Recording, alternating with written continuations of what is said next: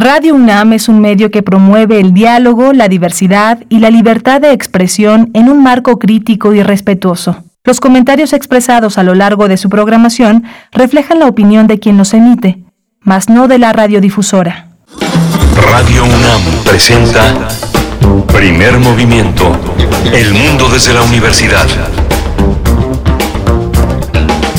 Muy buenos días, bienvenidos, bienvenidas a esta emisión de martes, martes 12 de octubre de 2021. Son las 7 con 4 minutos, la hora del centro del país, de la capital, desde donde transmitimos como cada mañana en vivo a través del 96.1 de la frecuencia modulada, en el 860 de AM y en www.radio.unam.mx. Igualmente nos enlazamos durante esta hora con la Radio Universidad en el estado de Chihuahua a través de tres frecuencias, el 105.3, el 106.9 y el 105.7. Es un placer para mí presentar, presentar a todo el equipo, darles la bienvenida, así a Violeta Berber, que se encuentra en la asistencia de producción, Frida Saldívar esta mañana en la producción ejecutiva y Socorro Montes, tres mujeres ahí al frente de la producción, Socorro Montes dirigiendo esta nave desde los controles técnicos en la cabina de Adolfo Prieto 133 en la Colonia del Valle y esta mañana, esta mañana está mi compañera y querida amiga Vania Nuche. Ella es conductora y productora y nos acompañará en la conducción de este espacio matutino de Radio UNAM. Por supuesto, me presento Berenice Camacho en la voz. ¿Cómo estás, Vania Nuche? Buenos días. Feliz, Bere Camacho. ¿Cómo están todos? Saludándolos aquí a través del 96.1 de FM. Se me hizo por fin se me hizo conducir primer movimiento una mañana. Me estoy gustosa de, de, acompañarlos nuevamente. Regreso a esta cabina ya en los micrófonos y me siento honrada y muy feliz de acompañarlos en este 12 de octubre, Día de la Raza. Día de la Raza. Ya, ya tiene múltiples nombres eh, ese día, pero bueno, tradicionalmente es el Día de la Raza. Por supuesto, el día de hoy, 12 de octubre. Querida Vania, pues es un gusto para mí. Yo te doy la bienvenida. Gracias por estar aquí en la conducción pues, de este espacio que también es tuyo. Y bueno, seguramente la audiencia te identifica perfectamente. Así es que bueno, estaremos contigo en la conducción esta, esta mañana. Y eh, hoy que tendremos distintos contenidos variados. Eh, distintas reflexiones. Vamos a iniciar para compartir con ustedes el seminario internacional que se titula Cocinando Futuros, Transdisciplina, Agencia y Comunidad en los Sistemas Alimentarios, que pues es una propuesta del el proyecto Cocina Colaboratorio de la UNAM, que, que bueno, nos invita a cambiar de manera colectiva y radical porque no puede ser radical si no es colectiva, nuestra forma y nuestro rumbo, nuestro sistema alimentario. Así es que los detalles los tendremos con la doctora Patricia Balvanera. Ella es bióloga, maestra en ciencias y doctora en ecología, investigadora del Instituto de Investigaciones en Ecosistemas y Sustentabilidad de la UNAM. Sus líneas de investigación incluyen el estudio de la dinámica de los sistemas socioecológicos, los valores de la naturaleza y la co construcción transdisciplinaria de sistemas alimentarios más justos y sostenibles, entre otros. Y pues bueno, ella es la responsable del proyecto Seminario Internacional Cocinando Futuros, del cual estaremos hablando, igualmente con Emilio Hernández Martínez, fundador del Centro de Imaginación Oaxaca. Bueno, mm, eh, cuando, cuando se habla de Oaxaca, se habla precisamente de eso también, de la imaginación, de las posibilidades, como aquel papalote que se echa a volar y que nos da posibilidades cuando miramos al cielo, pues bueno, estaremos hablando con Emilio Hernández, que es maestro en artes con especialidad en estudios del futuro y diseño aplicado a la innovación social. Así es que qué interesante confluencia de elementos en este seminario internacional, Vania. Sin duda un tema muy interesante del cual ya estaremos, eh, en el cual ya estaremos profundizando, por supuesto. Tenemos también nuestra clásica, un clásico ya en este espacio, primer movimiento, transformación de conflictos, con Pablo Romo. Él es miembro del Consejo Directivo de Serapaz y profesor de transformación positiva de conflictos en la especialidad de negociación y gestión de conflictos políticos y sociales de la Facultad de Ciencias Políticas de la UNAM. Hoy nos ocupa el tema de la Comisión de la Verdad 1965-1990 y la Guerra Sucia. Estaremos hablando de ello en un momento más. Así es, y también para la segunda hora, donde también nos enlazamos con la radio Nicolaita, estaremos como cada 15 días en martes con el doctor Lorenzo Meyer eh, para que nos comparta pues esta visión sobre los acuerdos, esta reunión bilateral de altísimo nivel.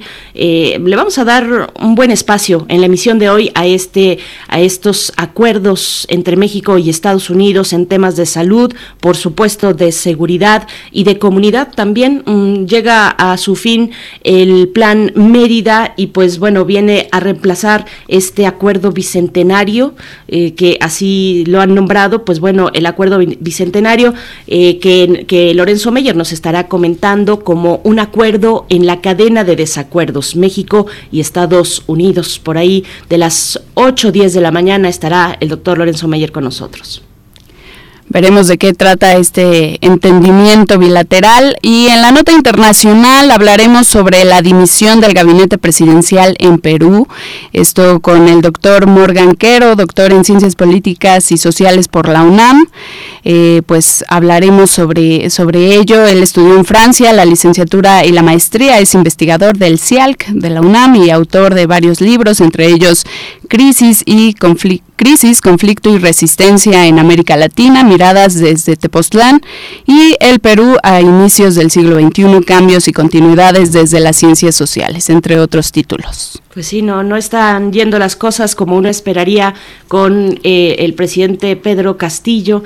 Y pues bueno, vamos, vamos a ver de qué se trata esta dimisión del gabinete presidencial en el Perú, con una presidencia muy reciente que tiene pocos meses, junio, julio, por ahí, mediados de año, que empezó una nueva oportunidad eh, respaldada por muchos grupos eh, sociales de base, pero bueno, que, que tiene mm, complicaciones y serias. Así es que, bueno, vamos a estar comentando al respecto nuestra nota nacional y después tendremos la poesía necesaria con Banianuche. Hoy nos comparte una selección poética para martes. Qué bien cae la poesía necesaria y en martes, bueno, nadie se la espera, así es que estará muy interesante lo que nos puedas compartir, querida Bania. Sí, ya ya escogí mi poema y también la rola que les que la va a acompañar, entonces quédense con nosotros porque se va a poner bueno. Y para cerrar la mesa del día eh, con este tema tan interesante del que ya les habíamos mencionado, el entendimiento Vincent bicentenario, el diálogo de alto nivel de seguridad eh, entre México y Estados Unidos. Para ello nos va a acompañar el maestro Juan Manuel Aguilar Antonio, él es investigador del CACEDE y doctorante en Relaciones Internacionales de la Facultad de Ciencias Políticas y Sociales. Hoy presente Polacas mucho aquí en, en Primer Movimiento, me da muchísimo gusto. Sus líneas de investigación son seguridad pública y nacional, política exterior y ciberseguridad. También estará Sara Winifred Hirsch, ella es maestra de Administración y Políticas Públicas del Centro de Investigación y Docencia Económicas, especialista en políticas bilaterales de seguridad. Nos espera un análisis sin duda nutritivo, interesante y pues déjenos sus reflexiones en las redes sociales, ¿no? Así es, que nos compartan sus comentarios, cómo vieron este, este encuentro bilateral, eh, qué elementos pues les parecen destacables. Hay muchos, hay muchas tareas, ahí hay una serie de tareas que le tocan a México y le tocan a Estados Unidos y otras en conjunto, por supuesto, de eso se trata, de mucha colaboración. Al parecer, vamos a ver cómo van también los tiempos, cuando arranca esta ya en firme este, este nuevo modelo de colaboración entre México y Estados Unidos que viene a sustituir de alguna manera el eh, pues eh, eh, este plan Mérida que, que, tanto que tanto dejó en términos positivos pero también negativos mucha inversión. Vamos a ver si igualmente corren los dineros como lo hicieron en el plan Mérida ahora con este encuentro bicentenario. Bueno ustedes tienen los comentarios ahí que nos puedan compartir, pues estamos, estamos muy agradecidas de leerles y si nos es posible también al aire compartir esos comentarios, arroba P Movimiento en Twitter, primer Movimiento UNAM en Facebook. Y decías, Vania Nuche, eh, presente polacas, polacas de la UNAM, la Facultad de Ciencias Políticas y Sociales de la UNAM, bueno, de este lado del micrófono, en ambos lados, tanto del tuyo como del mío, pues sí, pertenecemos, es nuestra, eh, nuestro lugar, eh, la Facultad de Ciencias políticas y sociales. Si ustedes también están por ahí escuchándonos desde eh, políticas, pues coméntenos, o si no, desde donde sea. Aquí nadie, nadie se pelea, así es que cualquier, cualquier lugar, desde donde sea, dentro y fuera de la UNAM, estamos haciendo comunidad. Y vamos, vamos a ir en este momento con nuestra, nuestro corte informativo, nuestra cápsula sobre COVID-19.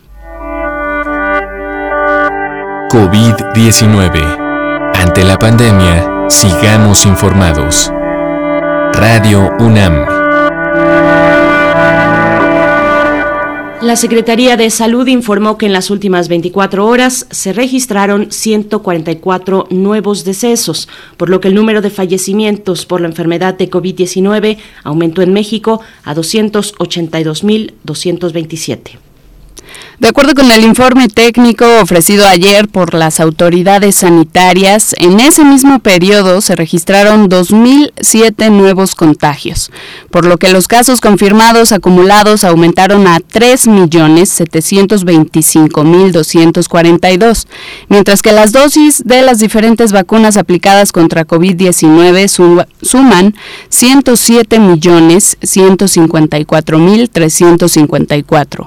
Los casos activos estimados a nivel nacional por la Secretaría de Salud son 38.135. En información internacional, el Grupo Asesor de Expertos en Vacunas de la OMS, de la Organización Mundial de la Salud, recomendó este lunes que pacientes de determinados grupos en riesgo reciban una tercera dosis adicional de la vacuna contra COVID-19. El Grupo Asesor Estratégico de Expertos de la OMS también recomendó que la comunidad internacional se fije el objetivo de vacunar al 70% de la población mundial contra el coronavirus a mediados del 2022. En información de la UNAM, el artista francés Jean-Michel Otoniel fue incorporado el pasado 28 de septiembre a la Academia de Bellas Artes de París en el marco de su exposición retrospectiva titulada El Teorema de Narciso. Dicho trabajo está inspirado en colaboración con Germán Ovin Arroyo Camacho, doctor en ciencias y jefe de la unidad de Cuernavaca del Instituto de Matemáticas de la UNAM. Para Germán Aubín Arroyo Camacho se trata de un reconocimiento a su trabajo, a la obra de Jean Michel y a que las matemáticas tienen un espacio en el mundo de las artes que pocas veces tiene. Así es, bueno, dicha exposición está abierta al público hasta el 2 de enero en el Petit Palais de la Academia Francesa y para obtener mayor información se puede visitar la página de la Academia de Bellas Artes en París, que es así, Petit Palais paris.fr, diagonal en, diagonal expositions, diagonal narcissus. Así es que, bueno, pues ahí está esta posibilidad de acercarse en lo virtual a otros referentes artísticos. Tenemos eh, recomendaciones culturales, por supuesto, de otros recintos y continúa en el Centro Cultural Universitario Tlatelolco la exposición fotográfica Halcones en Corpus, la construcción de un imaginario. Se trata de más de 100 fotografías sobre la manifestación estudiantil del 10 de junio de 1971 y la represión sufrida en Jueves de Corpus o Halconazo. Esto con la finalidad de analizar el poder de la imagen para generar imaginarios y memoria colectiva sobre esta fecha que representa, por un lado, el sello del régimen autoritario que gobernó a México durante décadas y por otro, la acción ciudadana para ganar espacios de libertad y justicia.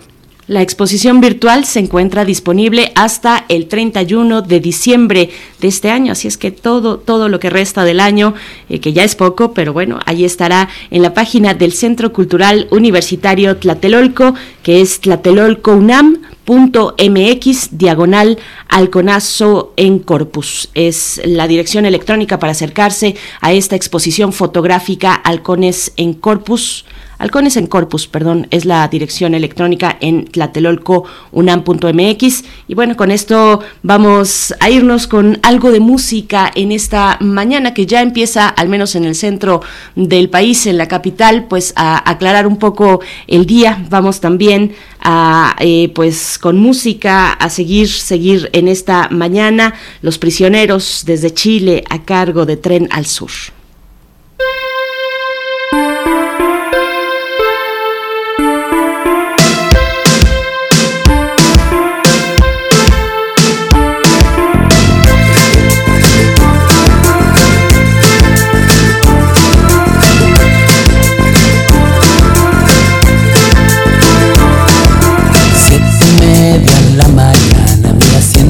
Toca la ventana, estación central, segundo carro del ferrocarril que me llevará al sur.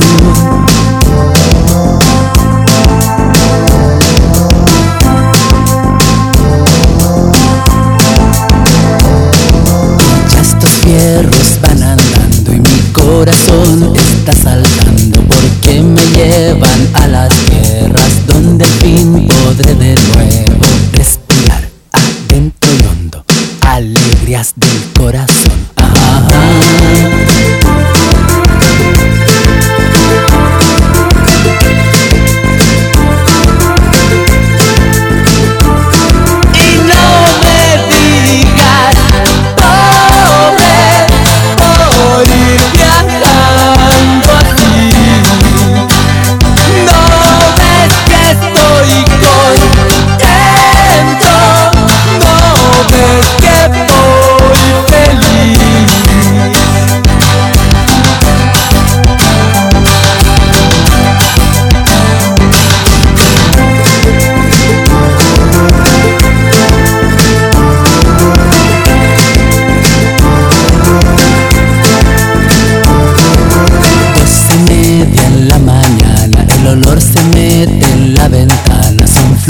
Y mil animales que me dicen bienvenido al sur.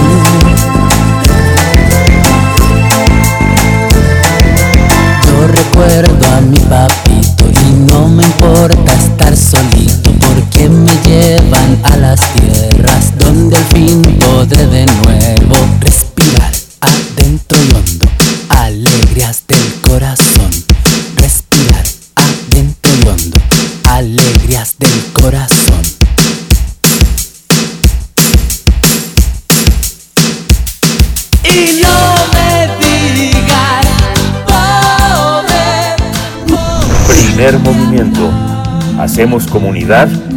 postales sonoras. Envíalas a primermovimientounam.gmail.com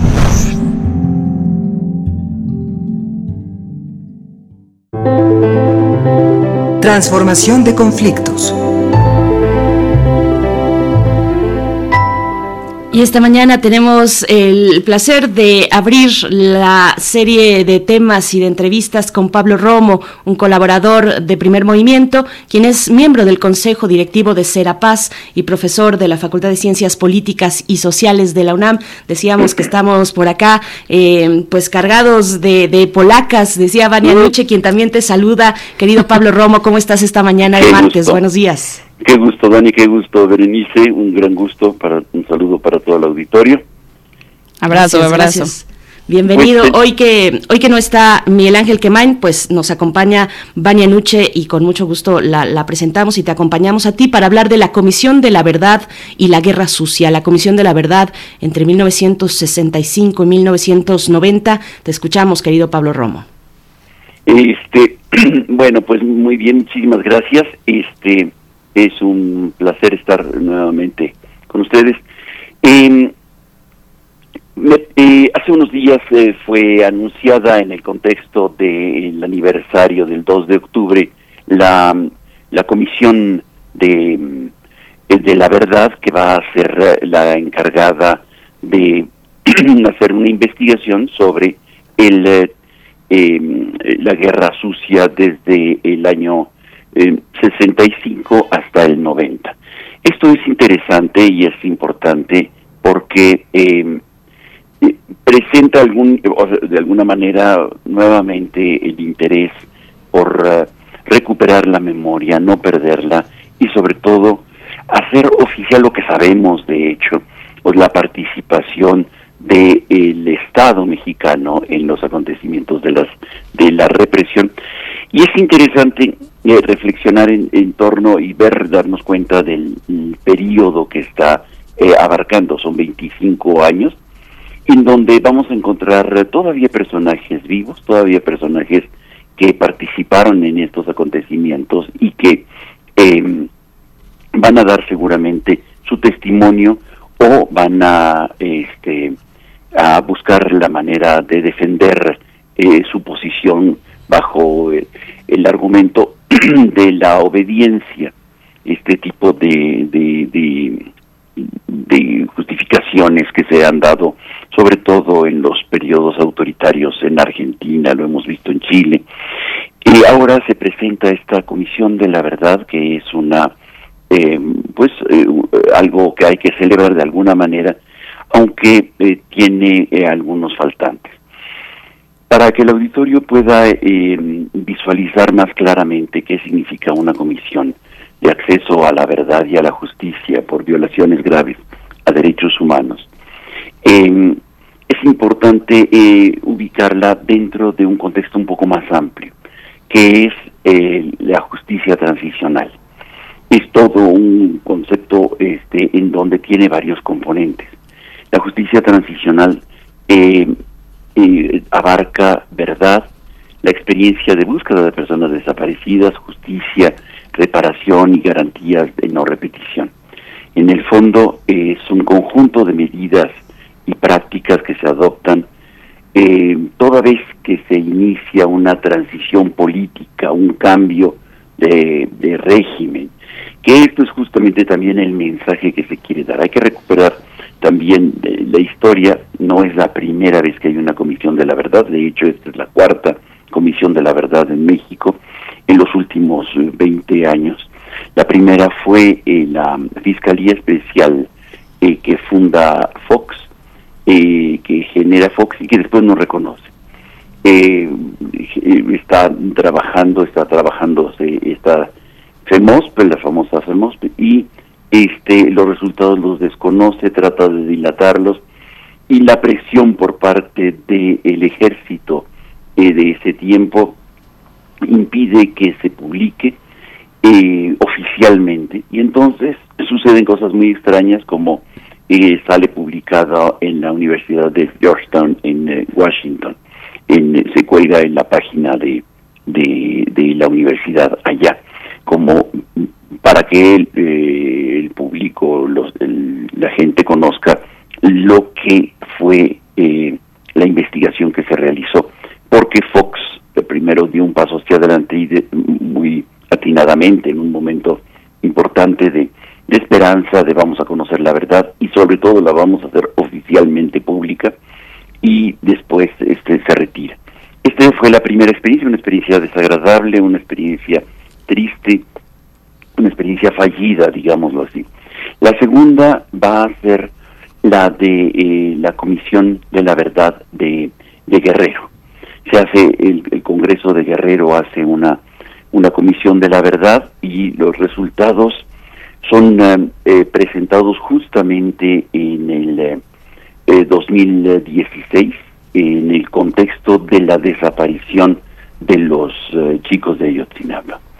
Em, de hecho, el Congreso no puede presentar la, esta, el documento de la Comisión de la Verdad debido a que em, el, em, debido a que el Congreso está tomado por, por este, manifestantes por la desaparición de los eh, chicos de Yotzinapa y, se, se eclipsa muy convenientemente para las autoridades y para los perpetradores de, de, los crímenes que se relatan en esta eh, narración muy bien hecha, muy bien realizada por parte de un equipo muy este, profesional eh, sobre los hechos específicamente en el estado de Guerrero. Después viene una tercera comisión de la verdad, esta tercera comisión de la verdad es de Oaxaca y que se da en, y sobre todo en los hechos que acontecieron, eh, los crímenes cometidos eh, por el, el gobierno de, de Oaxaca en eh, la represión eh, de la transición de el 2006 y, y particularmente y la, y, la constitución de la APO que todos recordamos. En ese contexto este, se hace una comisión de la verdad, un, eh, es un documento muy amplio, muy eh, digamos este muy bien documentado en donde se presenta una cantidad muy notable de personas eh, que participan dando su testimonio eh, sobre la represión, sobre la caravana de la muerte que eh, el gobernador impulsa con su secretario de gobierno de ese tiempo. Y finalmente viene esta cuarta comisión de la verdad que em, según lo que oficialmente se establece fue publicada hace relativamente poco, hace menos de eh, una semana, y em, el objetivo es realizar acciones, dice el documento de la publicación, que sean necesarias para esclarecer la verdad, el impulso de la justicia, a la justicia, la reparación integral y el derecho a la memoria, dentro de la competencia de la Administración Pública Federal. Va a ser muy interesante, ciertamente, este, esta, esta Comisión de la Verdad, porque em, es un periodo mucho más amplio del que se había establecido hasta por la misma FEMOSP. Y eh, eh, hasta donde podemos saber por la documentación que se ha, sido publicada, eh, va a estar presidida desde la Secretaría de Gobernación con la intención de darle eh, fuerza. Una comisión de la verdad que no está eh, de alguna manera anclada en, en alguna instancia política importante, no tiene fuerza y sus llamados van a ser este o su manera de, acceder a archivos etcétera eh, no va a ser tan atendida en tanto que tenga eh, no tenga eh, fuerza política por eso es importante que esté en la secretaría de, gobernación y que haya interés en impulsarla estará compuesta por ciertamente por expertos que van a impulsar esta eh, esta investigación y nacionales e internacionales. Dentro de los internacionales ya anuncia eh, la misma página de Segov a Ángela María Buitrago, que es este eh, quien participó en el GIE, el auditorio recordará esta comisión de investigación específica, que es muy diferente de una comisión de la verdad, porque era una coadyuvancia de la Fiscalía para hacer una investigación eh, independiente y, ella participa, así como Carlos eh, Bernstein, etcétera. De tal manera que es es una eh, es, una figura pues importante, novedosa, que se enclava dentro del, del derecho a la verdad. Este derecho a la verdad eh, es indispensable recordar y tenerlo presente. Es una es digámoslo así, ya es una, eh, un derecho humano reconocido desde Naciones Unidas, la, eh, la misma eh, Corte, la Suprema Corte lo ha ratificado en varias ocasiones y em, Naciones Unidas ha impulsado mucho esta, este derecho a la verdad. De hecho, le ha dedicado el día 24 de marzo como el Día de la verdad o el día en el que se reconoce este derecho a la verdad frente a las eh, violaciones graves a los derechos humanos y a la dignidad de las víctimas. Así lo llama el, secretario general de Naciones Unidas, eh, Antonio Guterres, que, que se da justamente en el día del asesinato de Óscar Arnulfo Romero, que es este el arzobispo salvadoreño que este por decir la verdad es asesinado. Esto vale la pena y es interesante. Y, y a nivel mundial, bueno, es reconocido este, este derecho a la verdad, que se invoca a menudo en el, en el contexto de violaciones eh, y manifestaciones de violaciones a los derechos humanos, infracciones graves al derecho humanitario, y que las víctimas y los parientes de las víctimas eh, eh, esperan con ansiedad. Muchas veces eh, es eh, tan importante la justicia cuanto conocer la verdad y saber qué ha sucedido. Y que se reconozca, no solamente se le pide al Estado un pedir disculpas como lo hemos estado viendo en los últimos tiempos, en los últimos este, años, a las autoridades estar pidiendo oh, disculpas ante pues, los yaquis eh, hace unos días y ante víctimas por eh, la irresponsabilidad y la negligencia.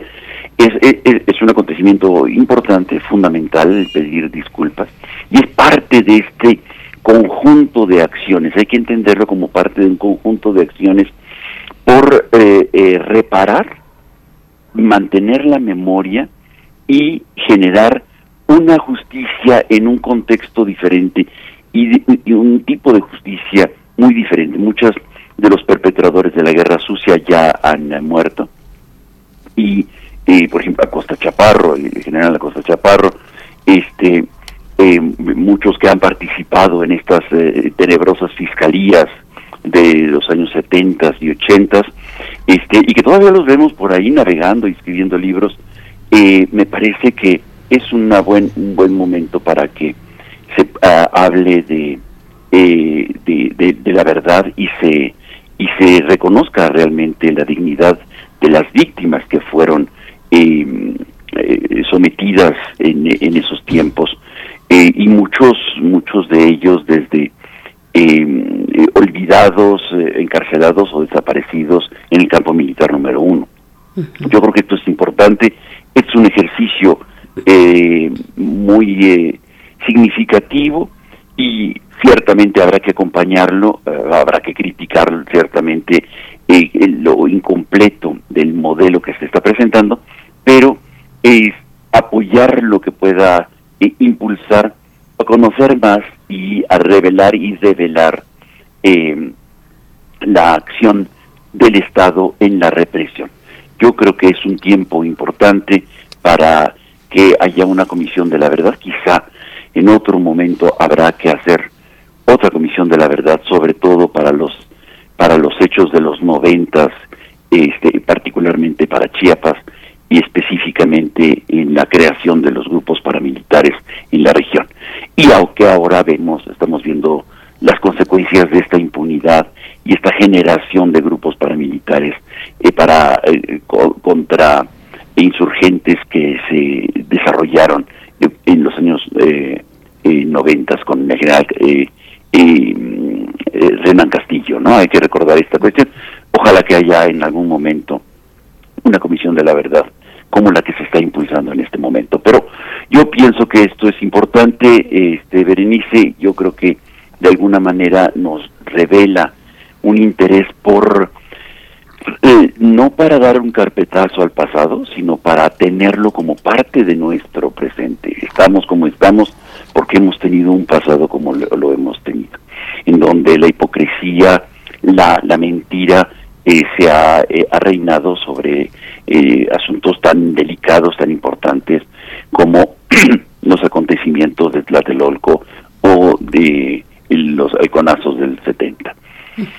Sería por ahí este nuestra reflexión el día de hoy en torno al, al tema de la Comisión de la Verdad y, y esta importante acción de política pública que nos va, a, esperemos muy pronto, a develar cosas que ciertamente ya conocemos, eh, quienes eh, están este, han leído y conocen un poco de la historia reciente del país lo conocen, pero ahora desde recuperándolo desde una versión oficial y que sea parte de la memoria oficial para que nunca más se vuelva a repetir como y tomar medidas de no repetición son fundamentales dentro de este contexto de justicia transicional. Precisamente, pues Pablo Romo, te agradecemos. Ahí está también, eh, por supuesto, el reconocimiento de la lucha de las familias. Será importante escuchar en este marco que nos comentas a las organizaciones que pues son históricas, que han exigido verdad y justicia para sus familiares,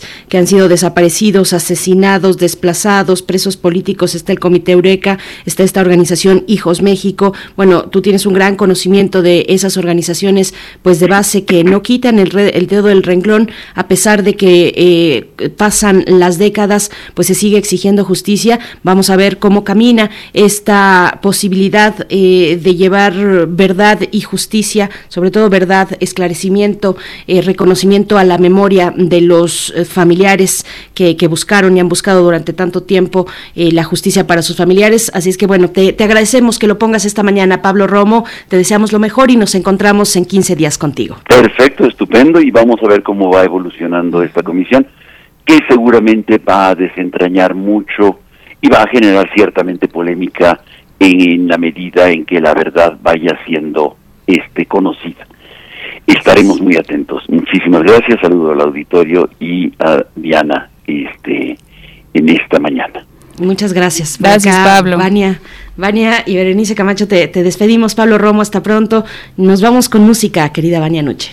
Así es, para todos. Hasta luego. Hasta luego, Pablo. Un abrazo. Para todos los rockeros, nos vamos con algo de soda estéreo para recordar al gran Cerati. Esto se llama Cuando pase el temblor.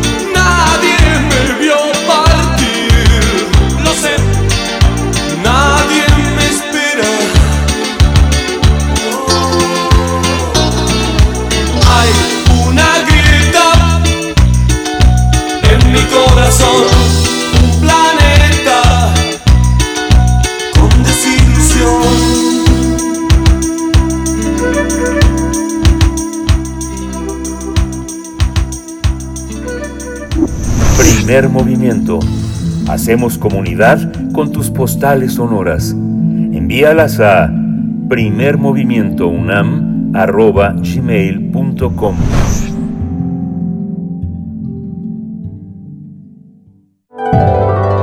Salud y sociedad.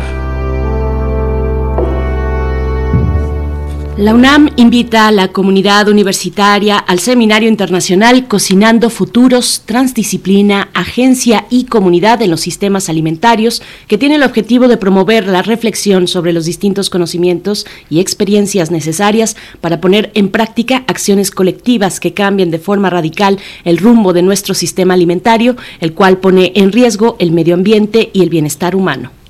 En este encuentro participarán chefs, organizaciones de la sociedad civil, artistas, gestores culturales y académicos con amplia experiencia en diversos temas.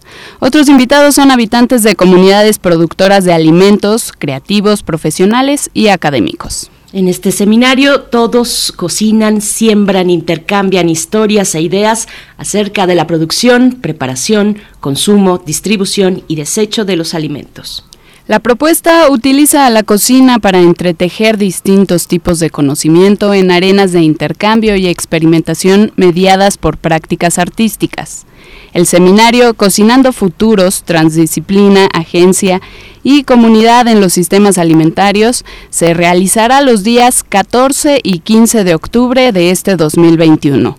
El público interesado podrá seguir la transmisión en vivo por Facebook.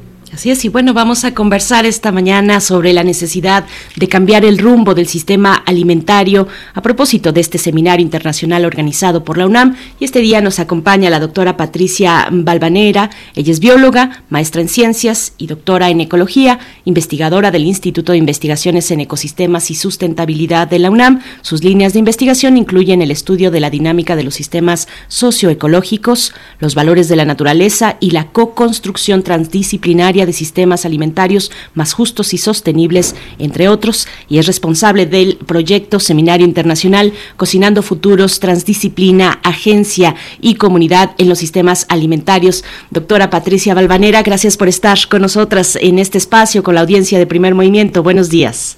¿Qué tal? Buenos días. Al contrario, muchas gracias a ustedes y es un enorme placer estar en contacto con su auditorio.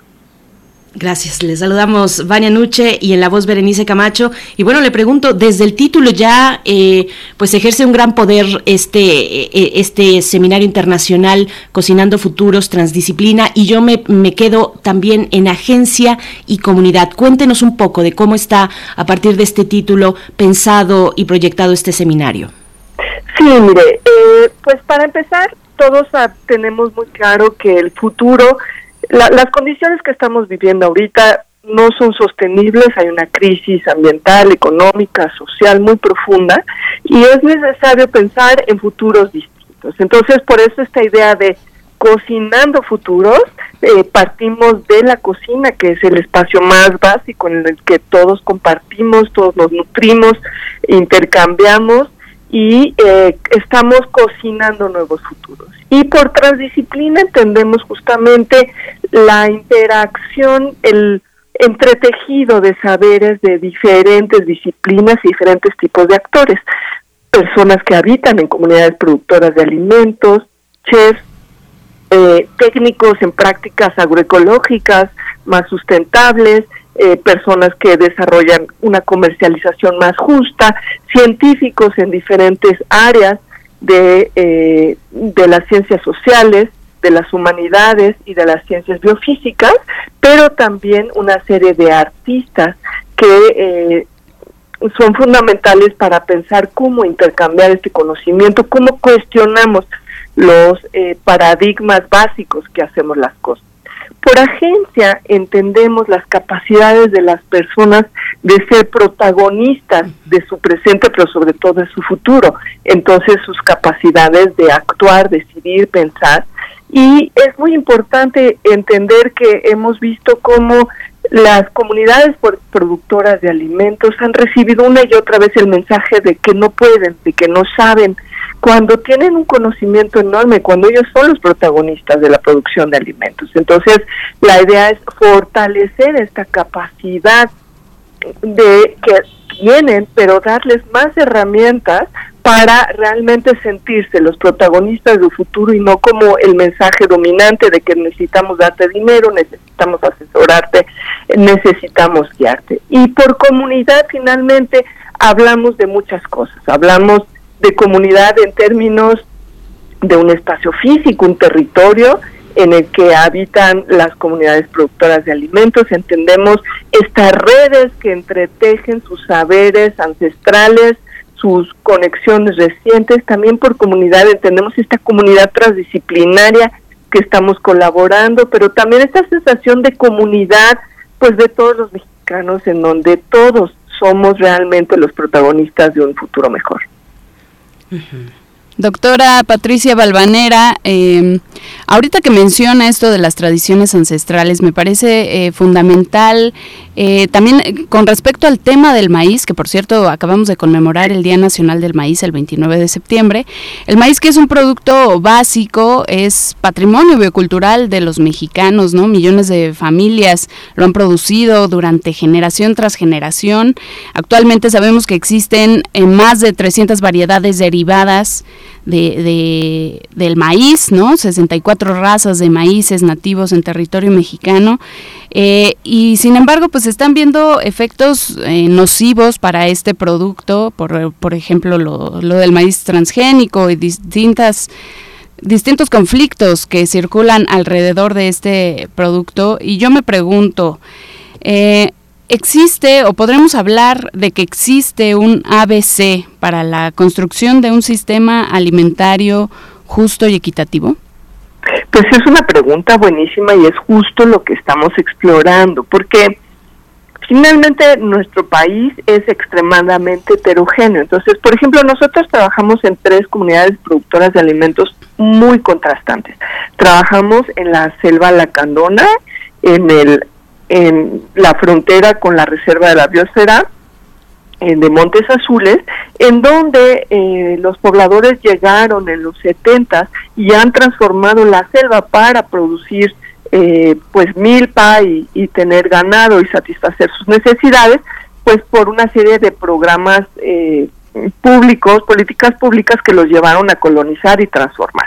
Por otro lado, estamos trabajando también en, valles centrales de Oaxaca, en una comunidad zapoteca que tiene estos conocimientos ancestrales, pero que se están perdiendo, ¿no? Ante la crisis de la agricultura, ante la migración, el, el, creciente turismo y hay un cambio importante en los modos de vida y lo que piensan los jóvenes. Y también trabajamos en la zona lacustre de Xochimilco, donde sabemos que las chinampas alimentaban una población enorme para esos tiempos de habitantes eh, de Tenochtitlan y que esos sistemas se están transformando por el crecimiento de la ciudad, la contaminación y pues cambios radicales en la forma en que los alimentamos y los y los eh, redes de comercialización y las necesidades de consumo. Entonces, justamente es lo que estamos buscando. ¿Cuál es el ABC? En, la investigación transdisciplinaria entendemos que cada contexto es distinto y tiene necesidades distintas, pero lo que estamos buscando es cuál es la esencia de el detonar una proceso que permita construir futuros más sustentables, que permita tener sistemas alimentarios más sostenibles, considerando estas historias tan contrastantes, contextos biofísicos y culturales tan contrastantes, pero que finalmente hay esta búsqueda y cuáles son las herramientas fundamentales que permiten detonar futuros más sostenibles que podemos entonces compartir con muchas otras comunidades productoras de alimentos del país. Doctora Patricia Balvanera, le pregunto si es sostenible un modelo radical alimentario al que todos tengamos acceso.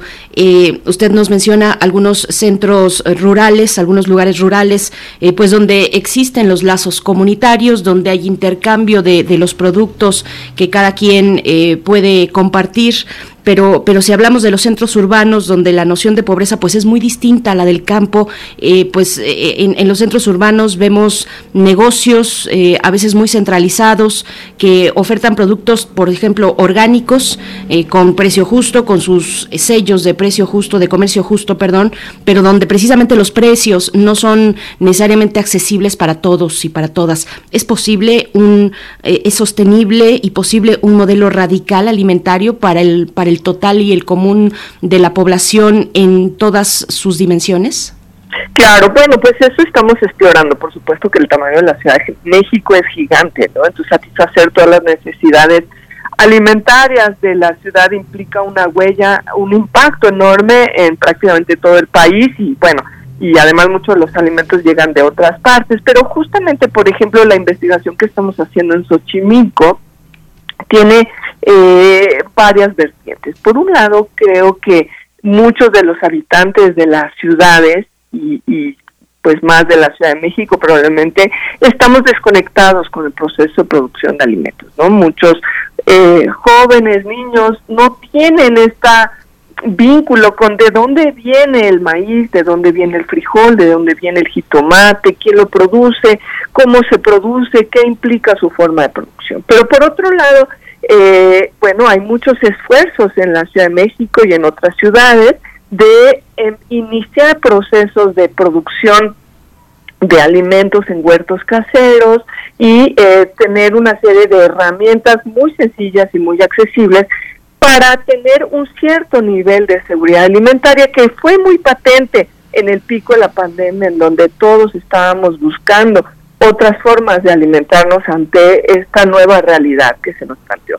Pero por otro lado también justamente eh, nos habla de nuevas formas de repensar las redes de alimentación. Por ejemplo, en Xochimilco, eh, una parte importante de la producción va dirigida a estos mercados orgánicos o ciertos comercializadores de gran tamaño, pero la producción tiene picos y entonces hay una gran parte de la producción que se acumula y que no es fácil darle lugar. Entonces, ¿cómo podemos generar nuevas redes que permitan, por un lado, producir, por ejemplo, conservas y productos que se mantengan a largo plazo, pero por otro lado, ¿cómo podemos hacer asequible esa cosecha que está ahí, que no hay forma de moverla y que hay una parte importante de la población que no tiene acceso a alimentos frescos, ricos en vitaminas y nutrientes, como todas estas hortalizas que se producen.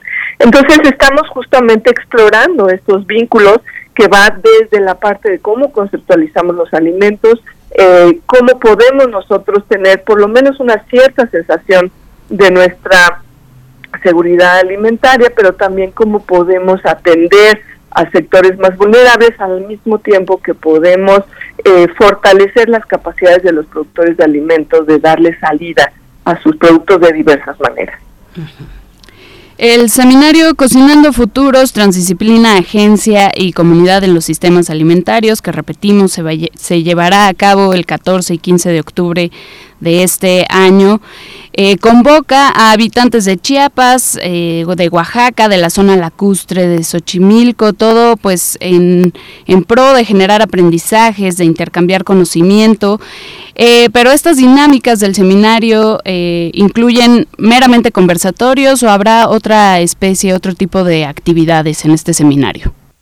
Claro, pues estamos justamente comunicarnos con un auditorio muy amplio y partiendo de las fortalezas muy diversas de nuestro equipo. Entonces tenemos el, el jueves de 10 a 12, tenemos conferencias magistrales que siguen un formato pues muy típico, ¿no? De pláticas que nos dan un panorama y luego hay preguntas. Luego tenemos el jueves de, de 12 y media a 2 y de 4 y media a 6 un par de mesas redondas, ¿no? Que son unos conversatorios más ágiles entre eh, un abanico de actores muy distintos de diferentes regiones que exploran temas de agencia y temas de toma de decisiones. Pero el viernes 15 de octubre tenemos un formato muy distinto. De, eh, de 12 a 2 tenemos primero la primera hora contemplado compartirles experiencias de diversos colectivos, incluyendo el nuestro, en torno a la mesa buscando estos sistemas alimentarios y luego tendremos una actividad participativa en donde a través de un performance cocinaremos y compartiremos juntos. Es muy importante verificar en la página del IES, nuestro Instituto de Investigaciones Ecosistemas y Sustentabilidad, o en la página de Facebook de Cocina Colaboratorio, eh, buscar las bases porque es necesario inscribirse para este performance pero justamente queremos en línea, porque pues, es el formato que tenemos ahorita con la pandemia, pero que podemos llegar a un auditorio amplio, invitarlos a cocinar juntos y explorar juntos estos sistemas alimentarios y como dice el programa, ¿a qué te sabe el futuro? Claro, pues doctora Patricia Valvanera, por último yo le pediría y me gustaría mucho que nos dejara un comentario o una reflexión final que apunte a la importancia de la agencia. Es precisamente uno de los, eh, pues eh, es una mesa de discusión que tendrá lugar eh, el jueves 14 de octubre a las 12.30, de 12.30 a 2 de la tarde y, y me parece fundamental que entendamos, que asimilemos, que de manera, digamos, eh, orgánica para con nosotros mismos hacia adentro, pues empecemos a reflexionar sobre la relevancia de la agencia en comunidad. Cuéntenos un poco sobre estas ideas ya para ir despidiéndonos. Claro que sí.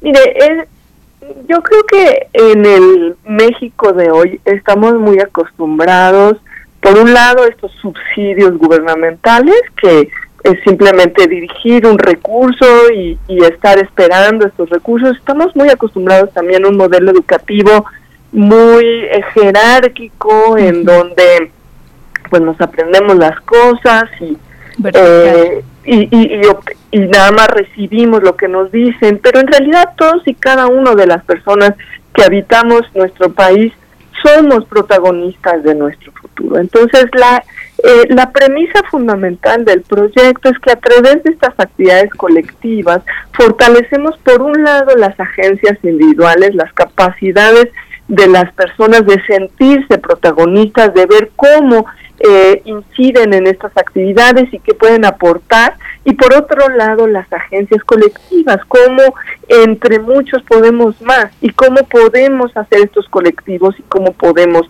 colaborar. Entonces, justamente hemos invitado una diversidad de actores que nos van a platicar desde su experiencia cómo conceptualizan esta agencia, cómo se fortalece, cómo han visto que tiene un impacto en eh, proyectos de esta naturaleza colectivos transdisciplinarios.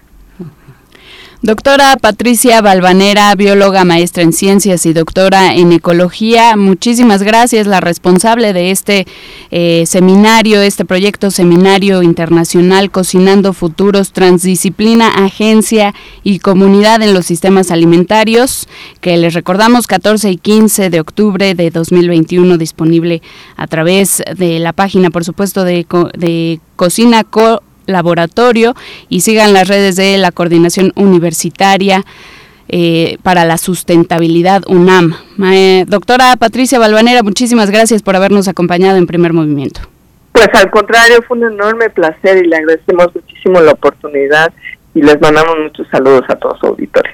Muchas gracias, doctora. Hasta pronto. Pues, no, pues como dices, eh, querida Vania, la transmisión en vivo vía Facebook en Cocina Colaboratorio. También tienen una cuenta de Instagram, arroba cocina-colaboratorio y en www.colaboratorykitchen.com. Ahí pueden encontrar más detalles y también están los carteles en nuestras redes sociales. Con esto vamos a despedirnos de la Radio Universidad de Chihuahua. Mm, ya nos vamos sin música, son las 8 de la mañana. Gracias Chihuahua. El día de mañana, muy temprano para ustedes, 6 de la mañana, nos volvemos a enlazar. Por el momento nos quedamos aquí en primer movimiento Vamos al corte. Síguenos en redes sociales. Encuéntranos en Facebook como Primer Movimiento y en Twitter como arroba PMovimiento. Hagamos comunidad.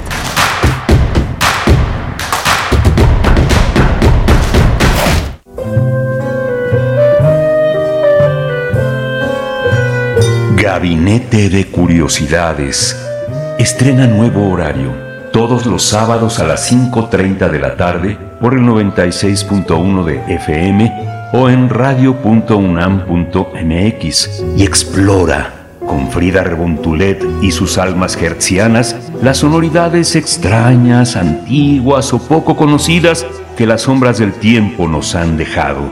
Únete a esta expedición que lleva ya seis años al aire. Radio UNAM, experiencia sonora. ¿Qué tienen en común Rosa Ramos y Armando Casas? Que ya son mayores de edad y van a ir a sacar su INE. Si tú también cumpliste 18 años, es momento de tramitar tu INE, usar tu voz y ser parte de quienes toman las decisiones del país. Haz tu cita en INETEL 804-33-2000 o en INE.mx. Podemos pensar de forma distinta, pero tenemos algo que nos une, nuestro INE. ¿Mi INE? Nos une. La vacunación contra la COVID-19 sigue en marcha. Están llegando millones de dosis eficaces y seguras aprobadas por organismos en todo el mundo. Muy pronto será tu turno. Visita mivacuna.salud.gov.mx. Recuerda, la vacunación es universal, gratuita y voluntaria. Cuidémonos entre todos, vacúnate y no bajes la guardia. Gobierno de México. Este programa es público ajeno a cualquier partido político. Queda prohibido el uso para fines distintos a los establecidos en el programa. La ciencia que somos. La ciencia que somos. Iberoamérica al aire. Descubre la ciencia que está presente en tu día a día a través de cápsulas, reportajes, entrevistas y reportes en vivo. Viernes de 10 a 11 horas por el 96.1 FM. La ciencia que somos. Iberoamérica al aire. Una coproducción de Radio UNAM y las direcciones de divulgación de la ciencia y de las humanidades.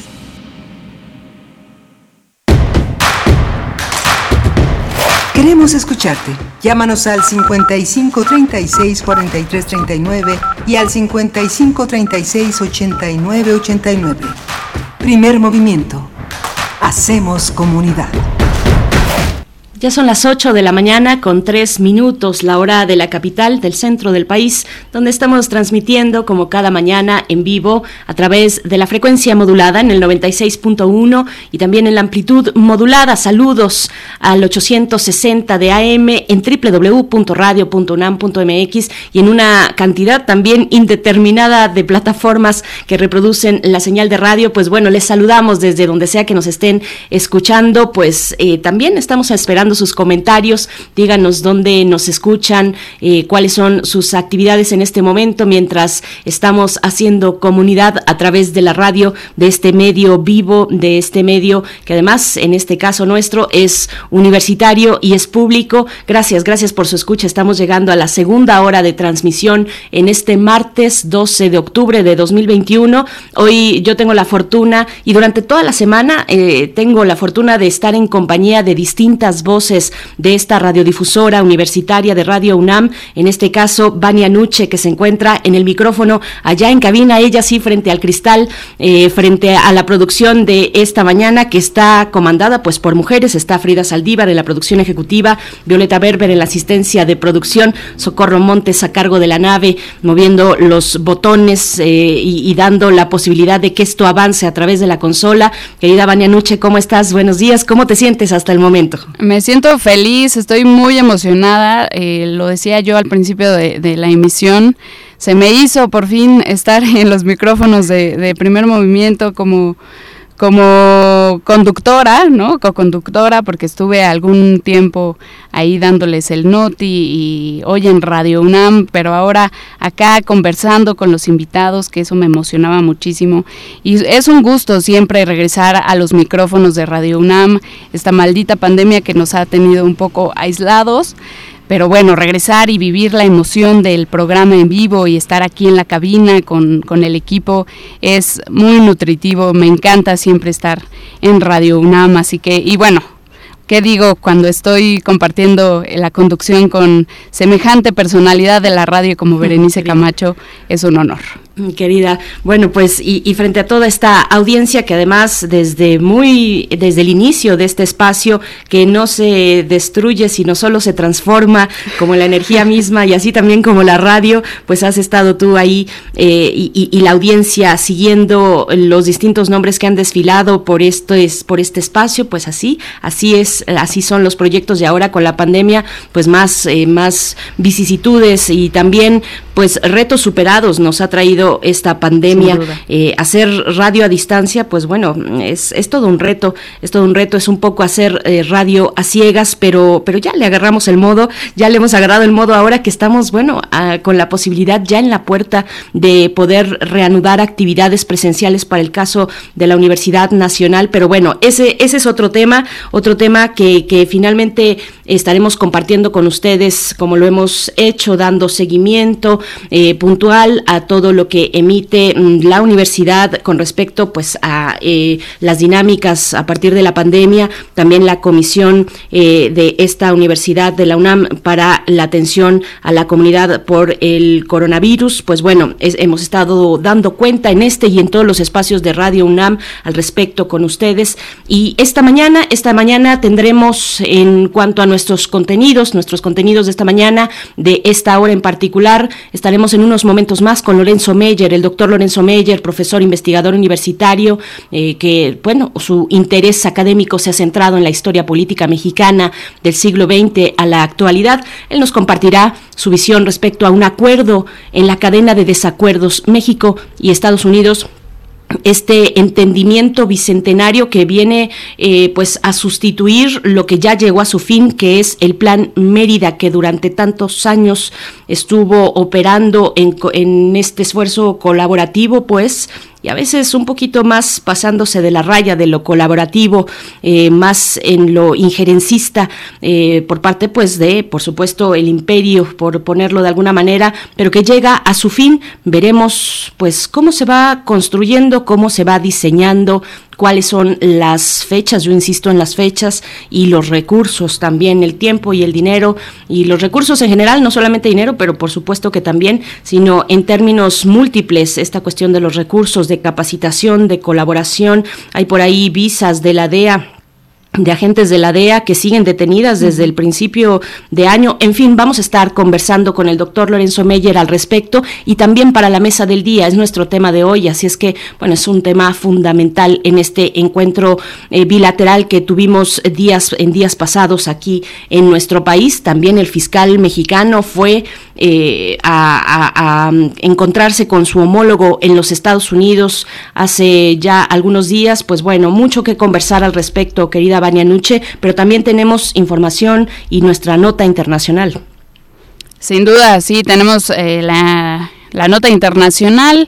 Eh, que hablaremos sobre la dimisión del gabinete presidencial en Perú, pero esto más adelante porque me parece que ya está en la línea el doctor Lorenzo Meyer para hablar sobre este tema tan interesante del que vamos a reflexionar todos. Acompáñenos en primer movimiento. Vamos con nuestra nota nacional. Primer movimiento.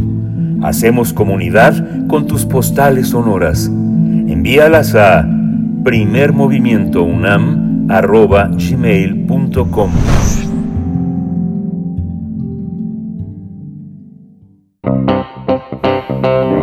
Nota Nacional. Le damos la bienvenida, querido doctor Lorenzo Meyer, a este espacio que también es tuyo.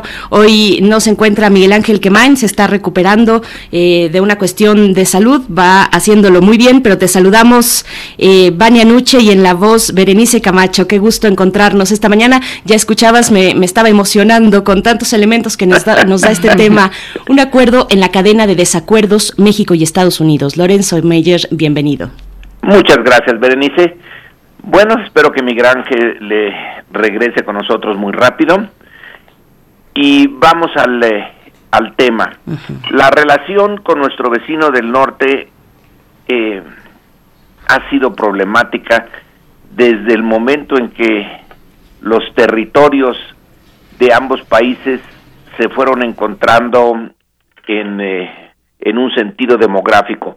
Aquella expresión de entre México y Estados Unidos el desierto, bueno, pues se acabó en el eh, siglo XIX, cuando las poblaciones de ambos países, pero sobre todo la norteamericana, fueron expandiéndose vía la migración sobre todo y llegando a territorios que encontraron bien interesantes y que eran de la Nueva España primero y de México después. Y ahí empezó ya un conflicto, el conflicto territorial que terminó cuando la guerra del 46 al 48 y ya ahí quedó marcado el eh, pues el desequilibrio entre los dos vecinos siempre esos eh, desequilibrios vecinales eh, son problemáticos. Hay que ver a Finlandia y a, y a Rusia, por ejemplo.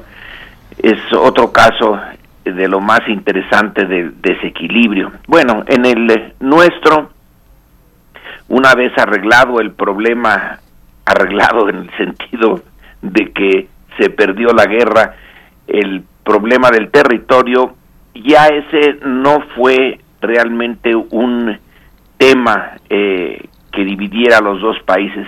Empezaron a ser otros. El eh, tema económico, el tema de la migración, el tema político, y esos no han dejado ni van a dejar de existir.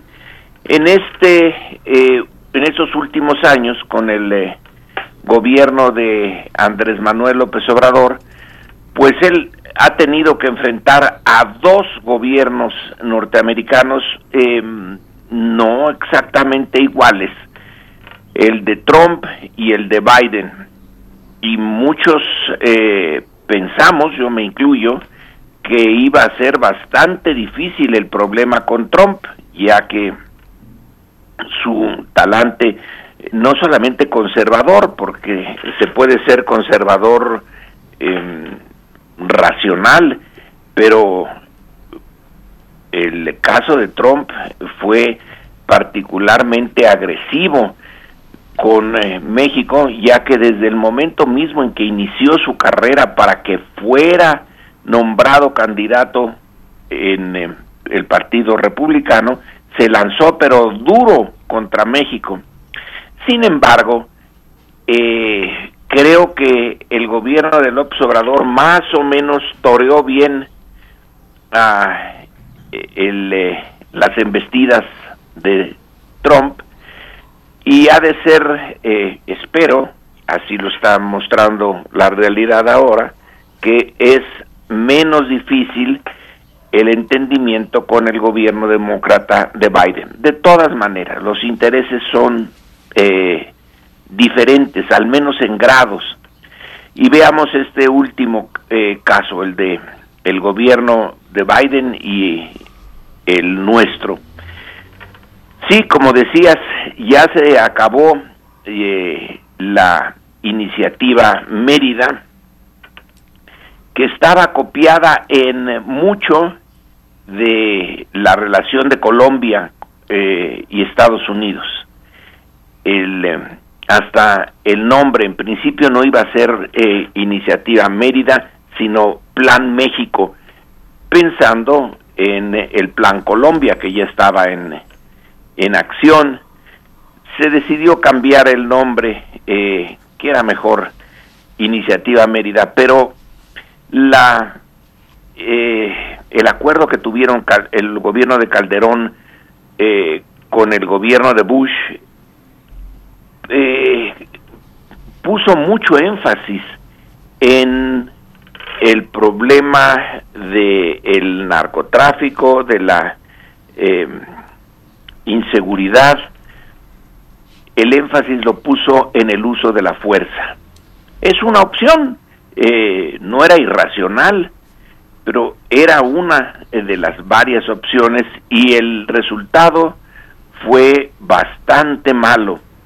No bajó el número eh, de toneladas de marihuana entonces y luego ya ahora eh, de sustancias más duras, de las metanfetaminas con eh, otras cosas en el, el fentanilo, en medio.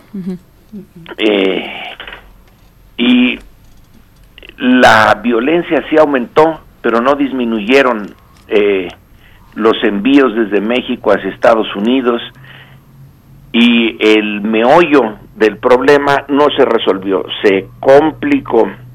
Nos quedamos con una eh, violencia mayor sin haber resuelto el problema básico. La propuesta de México porque esa es la de México, esta vez parece haberla aceptado Estados Unidos. Entonces nuestra visión, eh, la prioridad mexicana es disminuir la violencia y no andar eh, contando cuántos capos se capturaron, cuántos capos eh, cayeron en el intento y los eliminaron físicamente.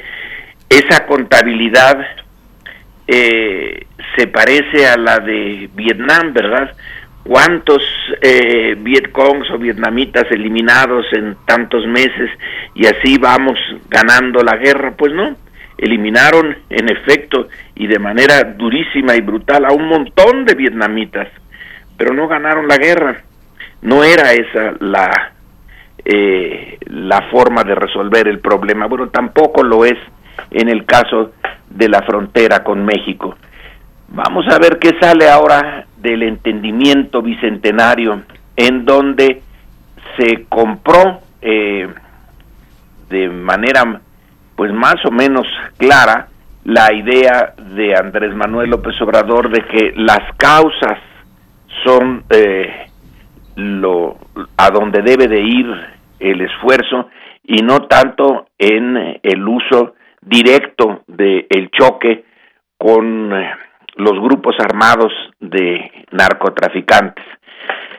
Pero las causas que llevan al narcotráfico, a la creación de los ejércitos del narcotráfico, de la gran cantidad de personas involucradas en eso y el enorme, la enorme suma de dinero, esa eh, sí, se puede señalar que ahí está, eh, ahí está la, el meollo del problema, pero las medidas que México propone y que por cierto Estados Unidos también ha aceptado en la carta que el presidente Biden envió a, a Andrés Manuel López Obrador como respuesta a una carta previa que le había mandado, sí se señala que Estados Unidos está de acuerdo en aumentar su ayuda a Centroamérica, a los países del norte de Centroamérica, que es de donde viene la eh, migración,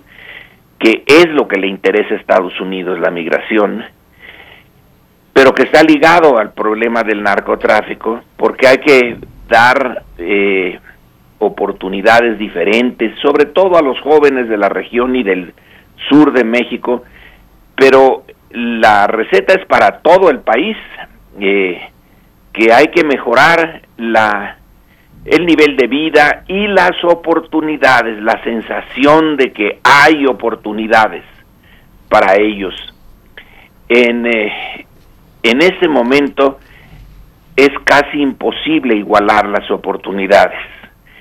Veía yo un eh, reportaje de el eh, Washington Post de hace unos días en donde el corresponsal de ese periódico eh, rehace vía entrevistas la carrera de un jovencito mexicano de 12 años que se lo enganchan desde la escuela a otro compañero eh, para que empiece a, a pasar eh, indocumentados al otro lado de Estados Unidos a los 12 años y eh, se le paga por cada indocumentado que pasa con éxito a Texas, en donde ya hay otras personas que los reciben para seguir con la cadena hasta más adentro de Estados Unidos, se le pagan 100 dólares. Entonces, si puede pasar 4, 5, en algunos momentos hasta 10, pues ese jovencito puede ganar hasta mil dólares.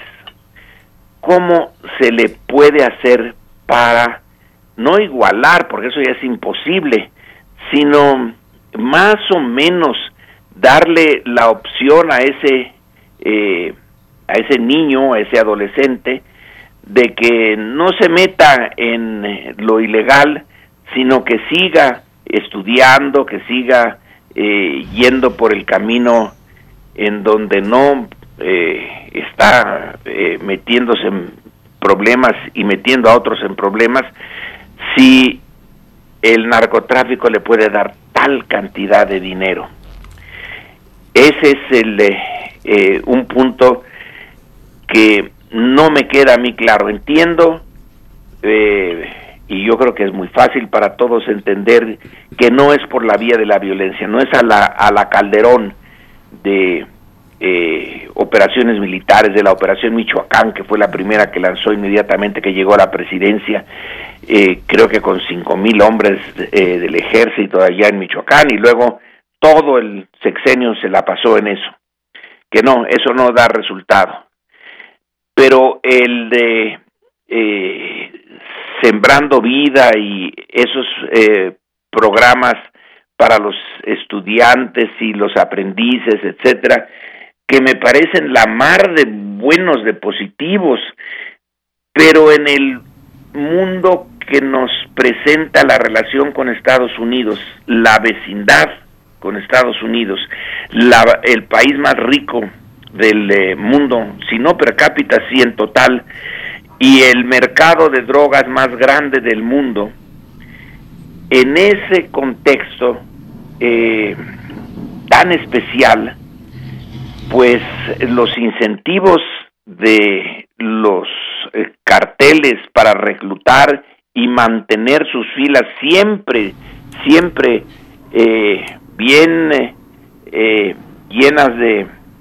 prospectos eh, con estos niños que son se hacen adolescentes y que luego pasan de andar llevando migrantes indocumentados cuando llegan a los 18 años porque entonces las autoridades norteamericanas sí los pueden meter a la cárcel, antes no. Cuando llegan a los 18 años los hacen ya eh, sicarios, entonces ya no se les pide llevar indocumentados, se les pide llevar droga y se les pide llevar armas y se les pide actuar como actúa un sicario, es decir, eliminando físicamente a los enemigos del cartel. Y ya metidos en esa dinámica, pues ¿cómo lo saca uno? ¿Cómo puede un gobierno sacar a, a cientos o a varios miles de personas que están metidas ya eh, hasta el cuello en esa forma de vida? que están acostumbradas a recibir ese dinero y que no les importa o no o no pueden o no quieren ya ver el largo plazo porque no hay largo plazo para ellos es eh, la cultura de lo del presente no del futuro. Entonces la nueva eh, fórmula de esta de bicentenario creo que es la adecuada pero no es suficiente. Cómo podría uno eh, pensar de manera realista en eh, cortar de tajo eh, estas ofertas hechas en un país pobre a jovencitos de tanto dinero que proviene de los Estados Unidos de alimentar los la demanda de drogas norteamericana. Hay dos caminos, creo yo. Uno sería eh, que la cultura norteamericana dejara las drogas de lado, pero eso es imposible ya.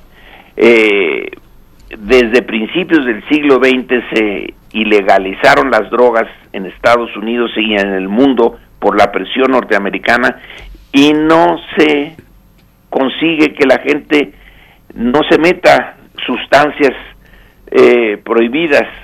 Entonces la otra la única que se me ocurre es la de legalizarlas. Eh, puede parecer muy, eh, para algunos, eh, inaceptable, inmoral, Radical. pero no tengo otra otra respuesta. La esta fórmula bicentenaria de cooperación para la seguridad suena bien, pero eso va a quitar, eh, a disminuir la demanda de drogas, mientras no disminuya, va a haber el dinero para que los carteles sigan haciendo su tarea y reclutando en un país pobre con el dinero que viene de un país muy rico. Y es un... Eh, em, es un remolino este, eh, da vueltas, eh, se hace peor entre más tiempo pasa. No es, no hay ninguna respuesta fácil y desde luego que la legalización de las drogas no es agradable, no es nada que uno pueda ver con enorme entusiasmo, aunque algunos sí lo hacen, sobre todo ahora en el caso de la marihuana, que están muy felices de que eso ya no se persiga y que puede ser legalizado en grande en el mundo, pero es, es dañina, eh, no tanto como las metanfetaminas o eh, el opio, eh, etcétera. Alguien va a estar siendo dañado si se legalizan pero creo que el daño es eh, mucho mayor si se sigue por el sendero por el que vamos. Finalmente, si en Estados Unidos se mueren por eh, el exceso de metanfetaminas, pero aquí se mueren por el exceso de plomo y eh, no no no veo realmente una una alternativa o la ven ustedes pues, doctor Lorenzo Meyer, ahí está dentro de este acuerdo eh, eh, la parte que apunta a la salud desde el punto de salud pública, la atención del consumo de las drogas, pero efectivamente continúa este elemento punitivo, no se asoma un entendimiento amplio, distinto, integral respecto al uso de, sustancias y también, además de esta cuestión que, abordas de esta manera profunda, doctor Lorenzo Meyer, pues yo quería preguntar eh, tu análisis respecto a la, a la relación con la DEA, por ejemplo. ahora se plantea pues una colaboración entre distintas agencias eh, correspondientes, equivalentes, digamos, entre ambos países. Está ahí la cuestión de la DEA, las declaraciones de la directora de la DEA con respecto a las visas de agentes de, esa organización que, que, están detenidas desde, entiendo, todo el año, llevan así eh, por parte del gobierno mexicano esa cuestión y por otro lado también la de las extradiciones que tuvo su momento muy complicado con el tema del general Cienfuegos. Eh, ¿cómo, ¿Cómo ves esta cuestión ya para ir estudiando al cierre? Es parte de lo, eh, de lo mismo. La DEA es una organización burocrática que se creó no con ese nombre, sino con otro, eh, el Bureau of eh, Something Else, eh, que tiene que ver con, con las drogas en los Estados Unidos a principios del siglo pasado, y que se convirtió en una burocracia que tiene sus propios intereses. Esa, la madre de la DEA, la organización anterior, fue la que presionó cuando México propuso una salida y la empezó a poner en práctica y la mataron de entrada al final del gobierno del general Cárdenas en 1940, que era que el gobierno mexicano ofreciera las drogas a los que se consideraban drogadictos. Se las ofreciera a un precio eh, muy barato, los registrara, eh, se las diera semanalmente, les ofreciera un programa para rehabilitarse, pero teniendo en cuenta que algunos no se iban a rehabilitar nunca y se les iba a seguir dando la droga.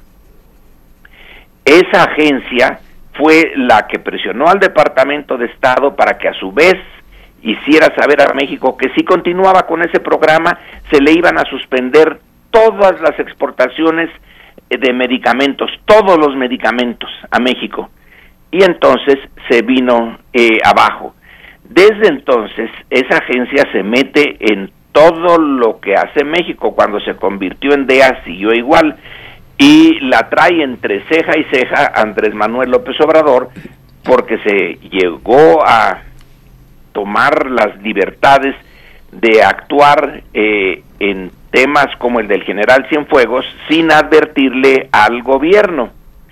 Entonces, si hay alguien en todo este tejido de la lucha contra las drogas que eh, Andrés Manuel López Obrador realmente no quiere es eh, a la DEA por haberse tomado eh, libertades como si México no tuviera una soberanía y ahora los está está haciendo sentir México a la DEA lo que es eh, tener que pedir permiso. Eh, y de todas maneras, la DEA es parte del conjunto de acciones punitivas contra la droga y no ha tenido éxito. Bueno, ¿cuántos lleva ya?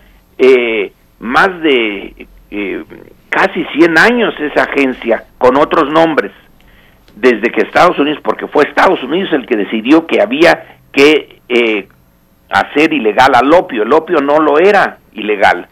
Ellos, los norteamericanos, junto con los ingleses y los franceses, fueron los que introdujeron el opio a China. Eh, y luego se espantaron y eh, los norteamericanos y decidieron una cruzada por en el mundo en contra del opio. Eh, bueno, no han tenido éxito, pero sí es una burocracia muy fuerte y que se sospecha que también tiene mucho de corrupta, pero es nada más una sospecha. Yo no tengo eh, conocimiento de casos concretos de corrupción de la DEA. Pero sí que ella tiene el interés de seguir viva. Toda burocracia lo que primero busca es mantenerse ella, luego cumplir con sus compromisos, pero el compromiso principal es con ellos mismos. La DEA quiere volver. Y bueno, ya encontrará la manera de volver, pero por lo menos ahora se le hizo ver que no va a ser tan fácil y que no tiene un ambiente positivo en el gobierno eh, actual. Sí lo tenía en el gobierno de Calderón y siguieron dándole eh, todas las facilidades en el de Peña Nieto. Por nuestra parte, todavía tenemos que saber qué pasó con el general Cienfuegos, porque ese fue un caso rarísimo. El poderle quitar a los Estados Unidos a una persona señalada ya como eh, parte central de el narcotráfico que ya lo tenían en sus manos y hacer que el Departamento de Justicia lo regresara a México en contra de los deseos de la DEA, pues eh, es, si se permite, eh, una hazaña, pero no está explicado qué es lo que pasó. Nada más lo regresaron y silencio. Se suponía que aquí en México se iba a, eh, hacer transparente qué cosa había pasado con el general. ¿Fue o no fue responsable de colaborar con los narcos? La respuesta de México es no, pero no, no, no ha sido explicado, nada más se dice no. Ese es un caso eh, en donde nosotros también necesitamos poner en orden nuestra casa, que quede clarísimo qué es lo que pasó con el general Cienfuegos. Pero como el general Cienfuegos es eh, parte de una institución que tiene eh, una institución peculiar que es la del ejército eh, mexicano, que tiene sus propias reglas y toma distancia frente a los gobiernos, eh, pues está difícil, sobre todo porque es una institución enorme que es la que le está funcionando al gobierno de, de Andrés Manuel, porque otras partes del gobierno no le funcionan y el ejército sí y la armada también. Entonces hay ahí una eh, tensión interna dentro del gobierno mexicano mismo, una tensión con los norteamericanos, una tensión con la DEA en particular, que ya se hizo odiosa a los ojos del gobierno mexicano. Eh, bueno, son las tensiones que van a estar siempre en la relación de México con Estados Unidos. Se podrán manejar, pero no podrán desaparecer. Ahí está, pues doctor Lorenzo Meyer, muchas gracias por eh, estas reflexiones, como siempre. Eh, voy a aprovechar para recomendar, ahora que nos comentabas, que nos hacías memoria de ese capítulo poco conocido en la historia mexicana, en el cardenismo, en el que el propio gobierno mexicano pues eh, proporcionaba a través de un, programa de rehabilitación frente a las adicciones, proporcionaba pues las drogas en los dispensarios. hay un podcast al respecto que narra esa historia. Es un podcast además muy reciente que se llama Toxicomanía, el experimento mexicano. Pues bueno, está un poco dramatizado, eh, es parte de una representación, eh, su narrativa, pero, pero es muy, muy interesante también acercarse si tienen ustedes interés. Sí No fue muy extenso, ¿eh? no le dieron tiempo al general Cárdenas, era ahí el final de su gobierno, no le dieron tiempo de hacerlo extensivo a todo el país, apenas empezaba cuando le cayó la guillotina eh, norteamericana y un proyecto innovador en el mundo, en el mundo entero. Innovadorcísimo. Así es. No verlos como criminales a los consumidores y castigarlos, sino verlos como enfermos. Así es. Y rehabilitarlos como los alcohólicos, lo voy a decir, ¿no? O sea, igual hubo el mismo debate en cuestión con, con, el alcohol y ahorita es perfectamente legal y hay muchísimos accidentes, gente que muere diariamente por alcoholismo, ¿no? Y muchísimos alcohólicos, sí. Eh, pero ya, ya se hizo parte de nuestra cultura, ya no hay que perseguirlos criminalmente. Pues, bueno, pues a ver cómo se nos eh, va presentando el desarrollo de este drama de las drogas. Así es, las drogas y las armas ahí en al fondo. Doctor Lorenzo Meyer, muchas gracias por esta participación. Nos encontramos en 15 días. Te deseamos lo mejor en esta semana. Berenice, hasta luego y eh, dentro de 15 días. Gracias, hasta pronto. Vania Nuche, nos vamos con música. Vámonos con música para pues aliviar un poquito este estrés que nos genera tanto tanto eh, análisis con este tema tan intenso de las drogas, la violencia.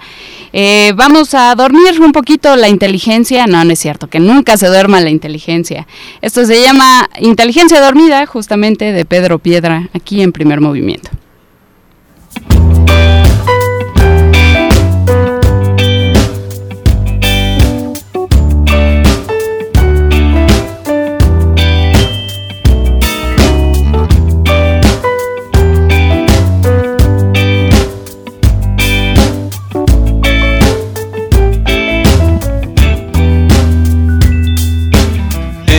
Que nací, el doctor se confundió, dijo que yo era retrasado. Mi mamá se lo creyó, pobre casi se murió, menos mal estaba equivocado. Luego fui creciendo, me puse inteligente, en el colegio estaba un año adelantado. No había más que hacer que estar ahí sentado. Qué fácil era antes llegar volando hasta el planeta Marte, atravesando el cielo en una nave dibujada. Si no te despertaste después de que vinieron a avisarte por disfrutar lo bueno de quedarte en la cama. Es el sueño de una inteligencia dormida que sueña con vivir de día pero que no puede despertar. Es el sueño de una inteligencia dormida que sueña con vivir el día, pero se resiste a despertar.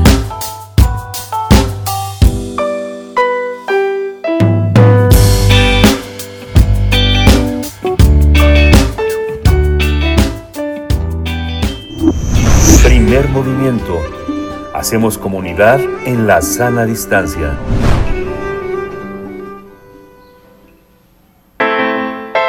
Nota Internacional. El presidente peruano Pedro Castillo anunció la renuncia de su primer ministro y todo su gabinete ministerial dos meses después de haber asumido el gobierno en un sorpresivo mensaje al país transmitido por la televisora estatal. El pasado miércoles 6 de octubre, el mandatario aceptó la renuncia del primer ministro Guido Bellido. Cabe recalcar que su renuncia responde a la solicitud que le hizo el propio jefe de Estado. Esto a su vez repercutió en la dimisión de todos los demás ministros, por lo que Castillo tuvo que convocar un nuevo gabinete. La excongresista Mirta Vázquez fue la designada por el jefe de Estado peruano como nueva primera ministra. Entre estas modificaciones está el nombramiento de Luis Roberto Baranzuela Vite como ministro del Interior eh, de, en, reemplazo perdón, de Juan Carrasco. Mientras tanto, Carlos Gallardo Gómez sucede a Juan Cadillo como ministro de Educación. La congresista Betsy Chávez será la nueva ministra de Trabajo en reemplazo de Iber Maraví, quien está siendo investigado por su presunta conexión con Sendero Luminoso. No obstante, permanecen en sus cargos el canciller Oscar Maurtúa, el ministro de Defensa Walter Ayala, el ministro de Economía y Finanzas Pedro Franque y Aníbal Torres como ministro de Justicia. También continuarán ejerciendo sus labores Hernando Ceballos como ministro de Salud, la socióloga Anaí Durán como titular de la Mujer y Poblaciones Vulnerables y Rubén José Ramírez Mateo como ministro del Ambiente.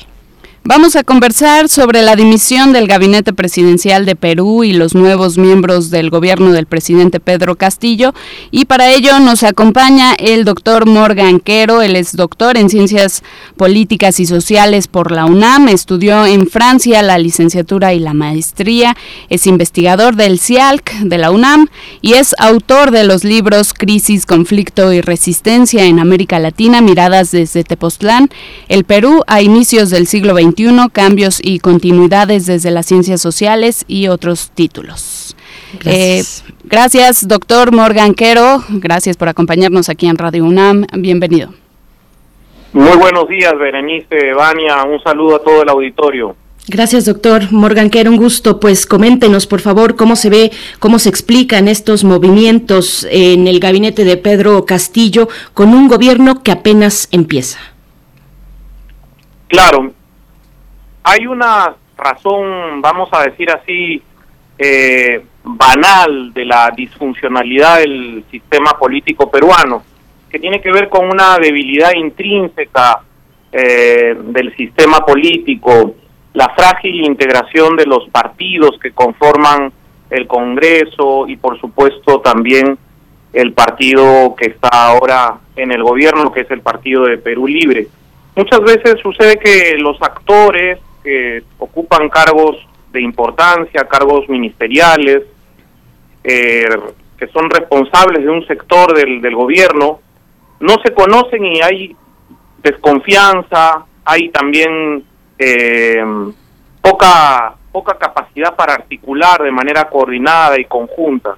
Y esa es una primera razón, digamos, para, para comprender eh, esta situación de, de crisis a los 70 días de haber eh, designado a su primer gabinete por parte del presidente Pedro Castillo. La segunda razón es una razón un poquito más de fondo, que tiene que ver con la inestabilidad política que el Perú atraviesa desde hace ya algunos, algunos años. Recordemos que en el último quinquenio, del 2016 al 2021, el Perú tuvo cuatro presidentes a raíz de sucesivas crisis políticas que obligaron primero a la renuncia del presidente Kuczynski, luego a la disolución del Congreso por parte del presidente Vizcarra, luego a la vacancia del presidente Vizcarra y luego a la renuncia de otro presidente que duró una semana, que fue un presidente interino, que era el señor Merino, y luego cerró el, el quinquenio el presidente Sagasti. Entonces, tenemos eh, en los últimos años una inestabilidad política muy, muy fuerte en algunos eh, ministerios, en algunas secretarías de Estado, en el Perú se denomina ministerios, eh, han habido hasta 10 ministros a lo largo de eh, ese mismo periodo de cinco años. Entonces, cada ministro dura en su en su cartera unos unos seis meses prácticamente, si hacemos el promedio. En este caso, en esta ocasión, este gabinete Bellido eh, ha estado solamente unos 70, 70 días apenas.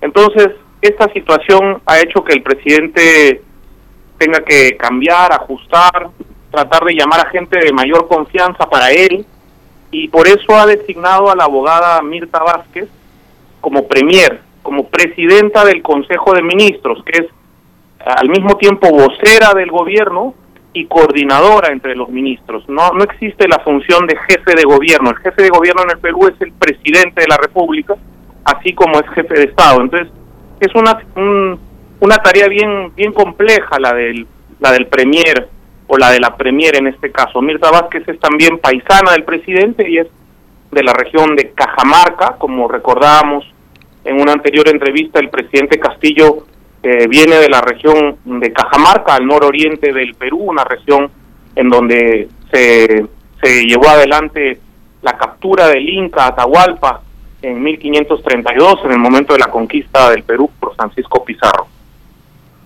Esta, pues este fenómeno, ¿no? Por llamarlo así, eh, sin duda dice mucho, ¿no? De este gobierno que está iniciando, porque como bien lo decía eh, usted, eh, van apenas 70 días y pues podremos catalogar esto como un revés, ¿no? De Pedro Castillo, porque si bien él puso a a su gabinete, ¿no?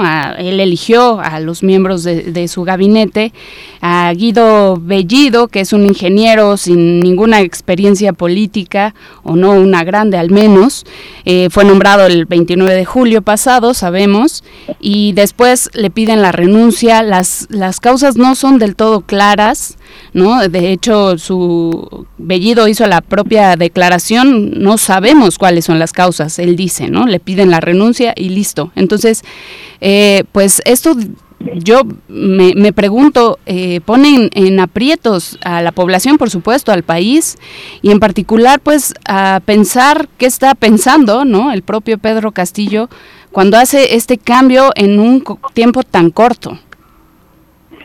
Así es, así es. Eh, sin embargo, hay que decir que la decisión del presidente Castillo generó alivio en amplios sectores de la población que están bastante preocupados por la forma en que llevaba adelante el gobierno el premier eh, Bellido. Y el dólar, eh, el precio del dólar disminuyó considerablemente después de esta decisión y eso trajo calma a los mercados, que es parte de de, un esquema, digamos, mucho más amplio de estabilidad económica que se requiere también en una situación como la que el país está viviendo y en donde tiene pocos recursos para enfrentar tantas dificultades.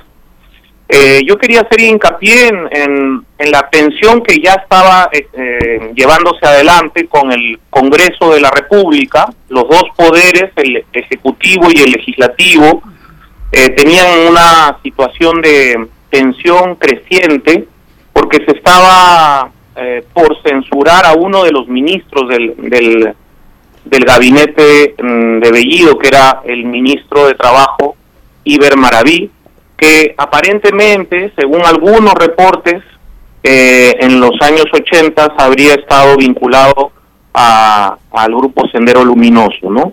Esto no tiene un asidero en términos de una sentencia judicial, pero existían estas sospechas y eso envenenaba un poco el ambiente.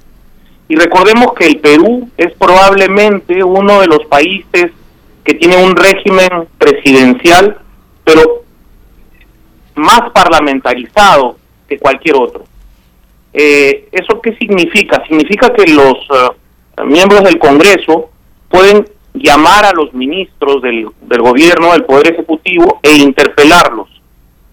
Es decir, hacerle una serie de preguntas, cuestionarlos y en función de las respuestas que den los ministros, eventualmente pueden decidir censurarlos. Y para censurar a un ministro de cualquier gabinete, según la constitución peruana, solamente se requiere una mayoría simple de 66 congresistas para que el ministro tenga que eh, renunciar, tenga que presentar su renuncia. Entonces, eso también era un problema para el gobierno de Pedro Castillo.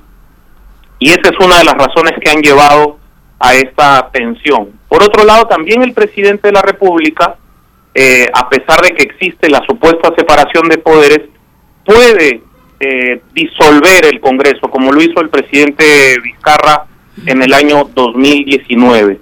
¿Y por qué puede disolver el Congreso? Si el Congreso no le da la confianza a su gabinete, al gabinete que el presidente está presentando a través de la del premier o de la premier en este caso, y no recibe dos veces eh, el voto de confianza si lo solicita, entonces el presidente está habilitado, según la Constitución, a decretar la disolución del Congreso y convocar en el plazo de cuatro meses siguientes a unas nuevas elecciones legislativas. Entonces, este, este tipo de mecanismos constitucionales son los que están, digamos, en el candelero en estos, en estos últimos años y que han acompañado esta crisis político-institucional en la que está viviendo el Perú en estos, en estos momentos, pero ya desde hace algunos años. Entonces, este esquema, este diseño institucional es también parte de lo, lo, que está en debate a la hora de plantear, por ejemplo, la necesidad de un cambio de constitución, de una convocatoria a una asamblea constituyente cosa que ha estado eh, en, los las últimas semanas relegada por parte del gobierno, pero muy eh, ha sido muy muy dinámica por parte del partido que ha ganado las elecciones en la primera vuelta de las elecciones presidenciales por parte del partido Perú Libre. Y ahí también aparentemente habría una tensión que explica por qué ha salido eh, finalmente Guido Bellido. Por un lado, el partido Perú Libre está empujando las cosas para que haya una convocatoria a una asamblea constituyente y por otro lado a lo mejor el presidente de Castillo tendría el deseo de gobernar sin entrar en el tema de la asamblea constituyente o por lo menos no por ahora. Doctor eh, Quero, ¿cómo, cómo, se, ¿cómo son recibidos estos movimientos del gabinete del presidente Pedro Castillo en el exterior más inmediato, en el entorno regional? Lo vimos participando en la cumbre de la CELAC recientemente. Eh, ¿Cómo se ve ahora el Perú con esta situación, con esta nueva configuración en el gabinete, con esta cuestión de inestabilidad política que continúa y en medio de un repensar a la región latinoamericana donde México, por supuesto, pues ha tenido el papel que sabemos, que ha tenido un papel preponderante, un papel eh, decisivo y de liderazgo que veamos todavía, la moneda está en el aire, hasta dónde alcanza esta, eh, digamos, esta inercia, o más que inercia, esta voluntad por parte del gobierno mexicano de mm, configurar o de generar cambios en la configuración y entendimiento entre los países de la región. ¿Cómo se ve ahí en ese contexto el Perú con este, con estas condiciones distintas? Que se presentan en, en el gobierno de Pedro Castillo? Yo diría que es muy importante esta relación entre el Perú y México y, quiero recalcar el hecho de que el primer viaje al, exterior del presidente Castillo fue para ir a esta reunión convocada por el presidente López Obrador eh, y la CELAC en México. Y para, para el presidente Castillo creo que es un símbolo para mostrar la unidad de los pueblos de América Latina y su cercanía y la posibilidad de establecer lazos mucho más profundos con, con México. Después el presidente Castillo fue a las Naciones Unidas, a la Asamblea General de Naciones Unidas, tuvo varias reuniones en, en los Estados Unidos y regresó al Perú. Y por lo tanto, México mm, tiene un lugar muy importante en este esquema, en este diseño eh, de estrategia internacional que tiene que ver con el reconocimiento de todas las diferencias que tenemos en América Latina, en los gobiernos,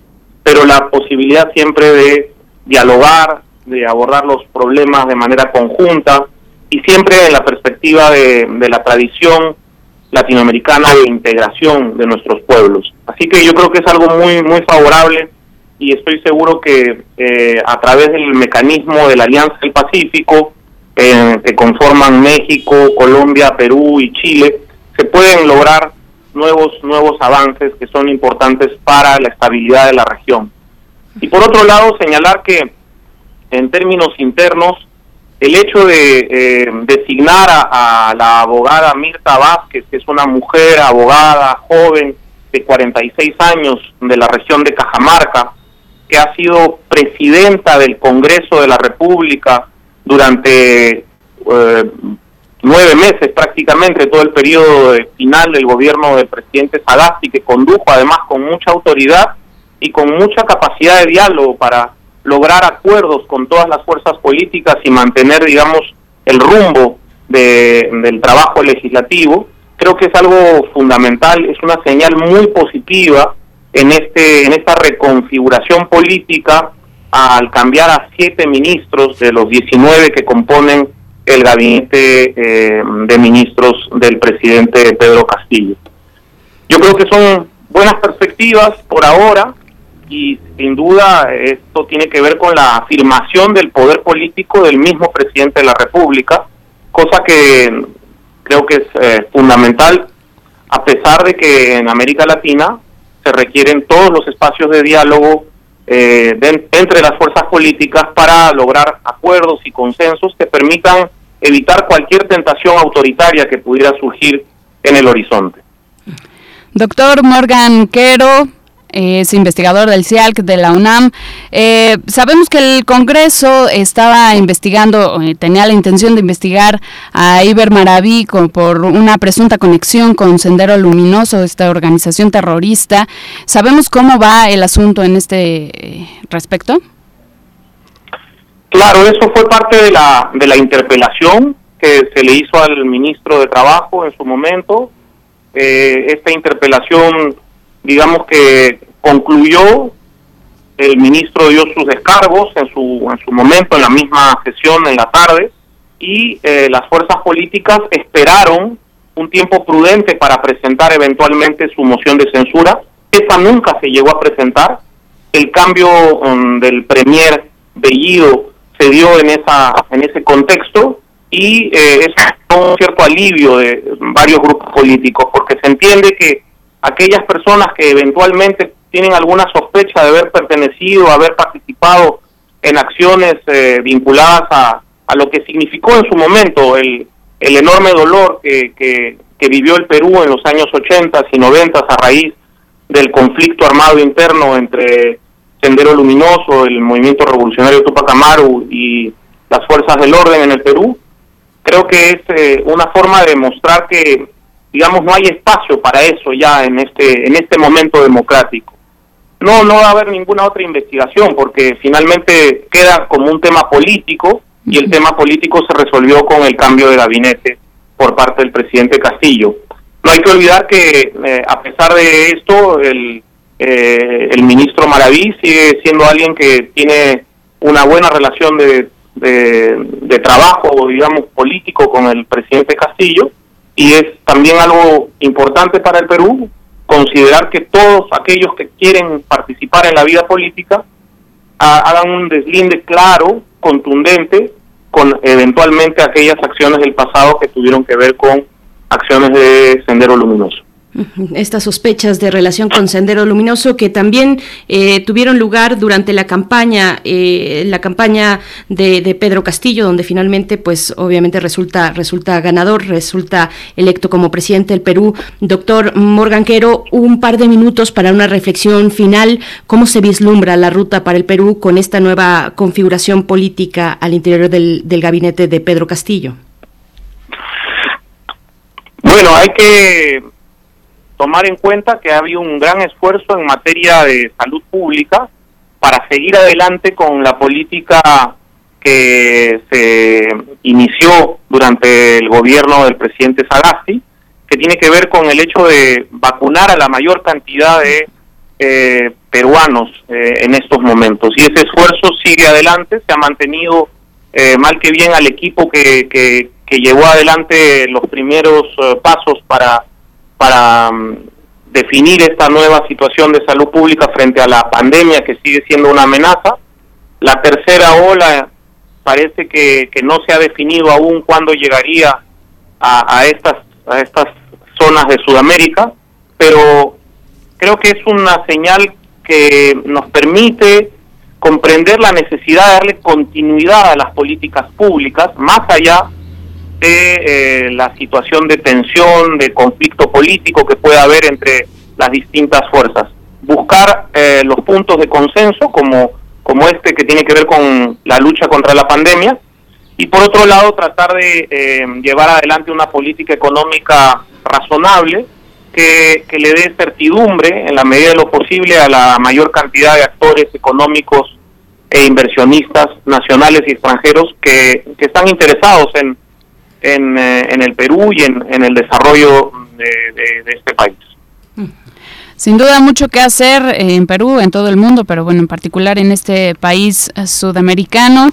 Eh, veremos cómo se va desarrollando este nuevo gobierno con un nuevo gabinete. Esperemos que todo vaya para bien para la sociedad peruana. Doctor Morgan Quero, investigador del CIALC de la UNAM, doctor en Ciencias Políticas y Sociales por la UNAM. Muchísimas gracias por habernos acompañado aquí en Primer Movimiento. Muchas gracias a ustedes. Un saludo a todo el auditorio. Gracias, hasta pronto, doctor Morganquero. Pues vamos, vamos a hacer el corte ya de la hora. Nos llegó eh, eh, las nueve en punto y nos estamos despidiendo de la radio Nicolaita que nos permite llegar hasta Morelia en el 104.3. El día de mañana de 8 a 9 nos volvemos a encontrar. Mientras tanto, vamos al corte y volvemos para la mesa del día y la poesía necesaria.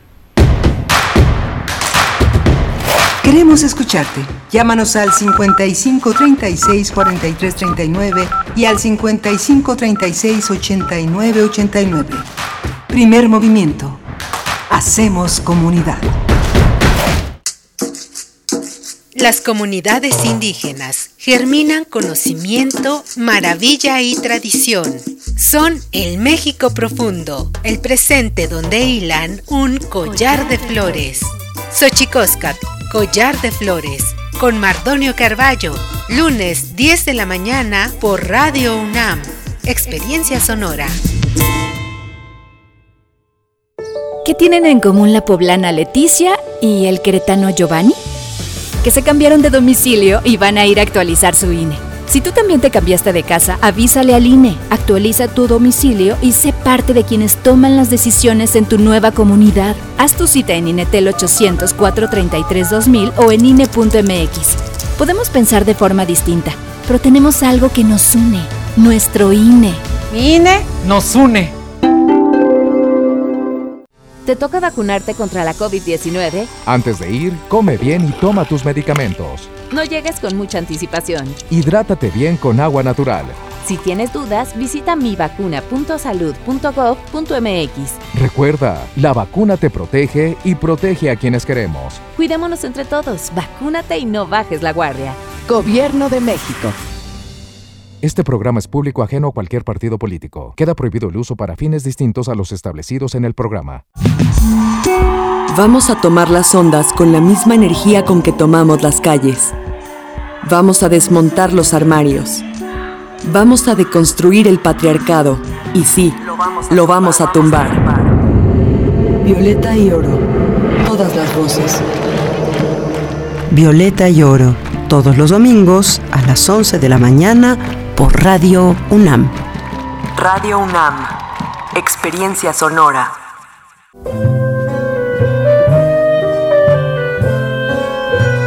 Gabinete de Curiosidades.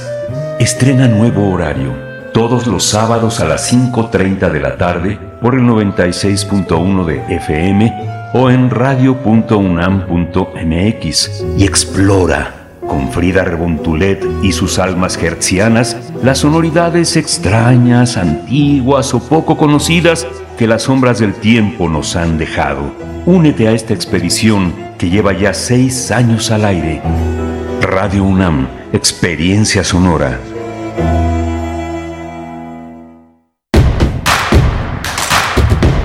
Síguenos en redes sociales. Encuéntranos en Facebook como Primer Movimiento y en Twitter como arroba PMovimiento. Hagamos comunidad.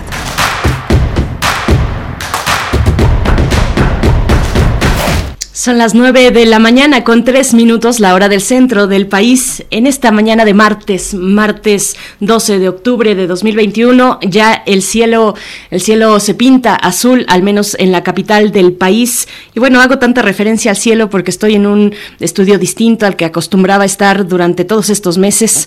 Eh, he estado en un lugar distinto al que ahora me encuentro, un cambio de casa por ahí, en medio de todo, además de todo, de todos estos movimientos y es estas cuestiones que hay que eh, sortear con la pandemia, pues bueno, este cambio de casa me ha dado la posibilidad de estar muy cerca de una ventana y dar cuenta para ustedes, si es que no tienen esa opción, de cómo va el clima, de cómo va el tiempo y cómo pinta el, color del cielo cada mañana. Así es que bueno, estoy muy em, pues eh, afortunada, me siento con esta posibilidad de ver el cielo, algo que durante la pandemia, pues los momentos más duros de la pandemia en el encierro, pues muchos no tuvimos esa opción.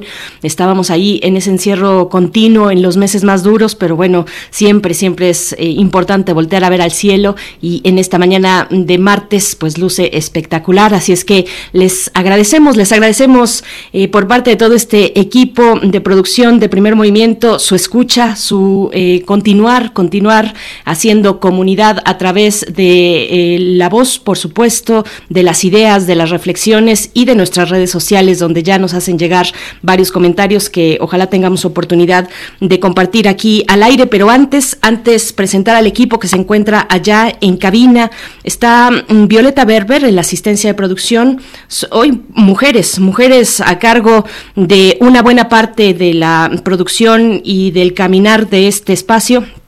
También está por ahí, por supuesto, eh, nuestro jefe de noticias, Antonio Quijano. Está eh, nuestro compañero Rodrigo en los, eh, pues en la toda la mm, coordinación de los invitados, una parte fundamental, pero, pero bueno, el resto somos mujeres. Miguel Ángel Quemain está tomándose su recuperación eh, para, para regresar con todo a este espacio y allá también está en cabina Socorro Montes en la producción, en los controles técnicos, Frida Saldívar con un poquito más de distancia en la producción ejecutiva y Vania Nuche en esta mañana aquí en primer movimiento acompañándonos en la conducción Querida Vania, ¿cómo estás? ¿Cómo te sientes? Muy bien, muy feliz, eh, feliz de que nos acompañen todos leyendo acá sus mensajes. Saludos a Alfonso Alba, a Diogenito, a David Rivas, a Andrea Esmar, a Refrancito, a todos y cada uno de los que nos escriben, Mario Navarrete, por supuesto, que siempre está ahí al pendiente de primer movimiento, todos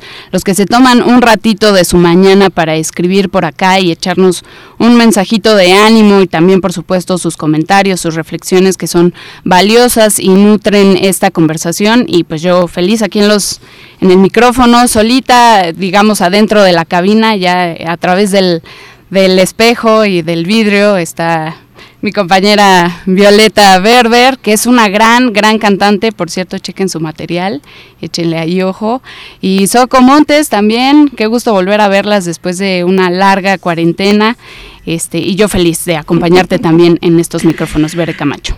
Solita entre comillas, querida Vania, solita estoy yo. Sí, digo físicamente solita, pero en el acompañada por todos ustedes, por supuesto Por supuesto, eso, eso siempre, pero allá tú tienes la oportunidad de ver detrás del, del cristal a la producción y, bueno, sí, estar ahí en esa inmensidad de la cabina eh, se siente bien, es, es un lugar eh, muy, mm, pues muy placentero, exactamente para estar, para estar transmitiendo radio, pero bueno, lo hacemos como se puede, la radio sale adelante, lo decíamos en la mañana, la, la radio no se destruye, solo se transforma, así es que bueno, agradecemos a todos ustedes que estén compartiendo comentarios, Arturo Arillanes, Edgar Benet, Alfonso de Alba Arcos, David García, está Flechador del Sol, ya mencionabas a Daniel Manzano, por ahí nos dicen el dúo dinámico, en fin, eh, refrancito, como ya decías, eh, Mario Navarrete, que nos comparte por ahí una, una calavera, pues es que ya nos estamos acercando, ya estamos planeando nuestro disfraz eh, para estas,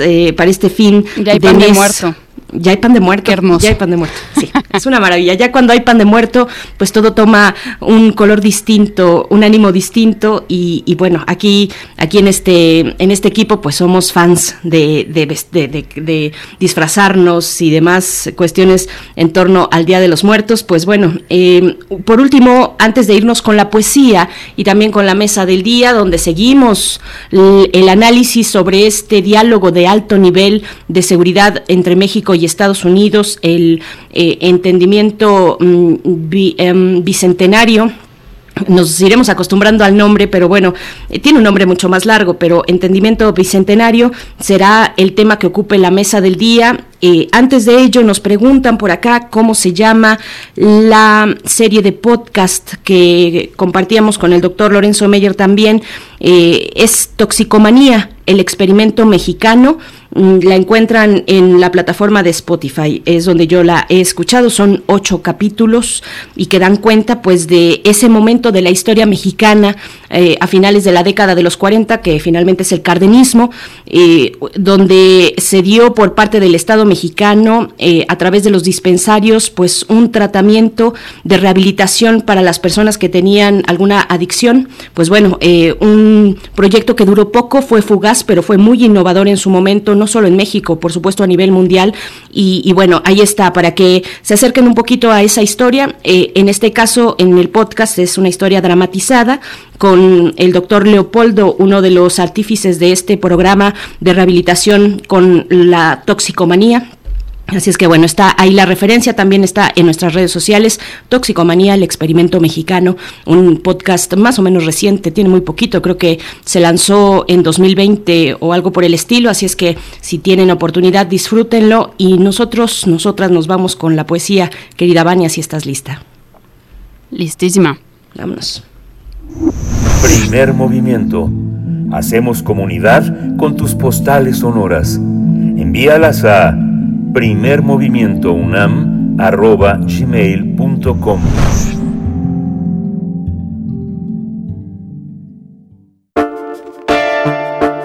Es hora de Poesía Necesaria.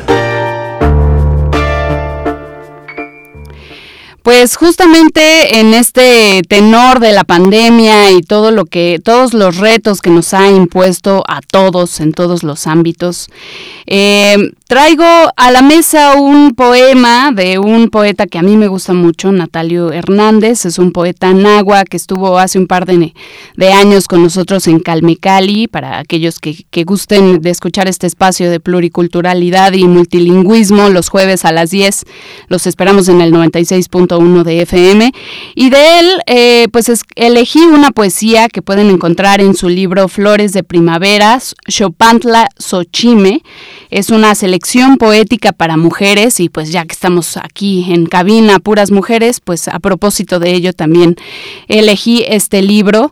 Y en particular el poema que les voy a leer se llama Morir para renacer por esta este tema de la transformación, de la evolución.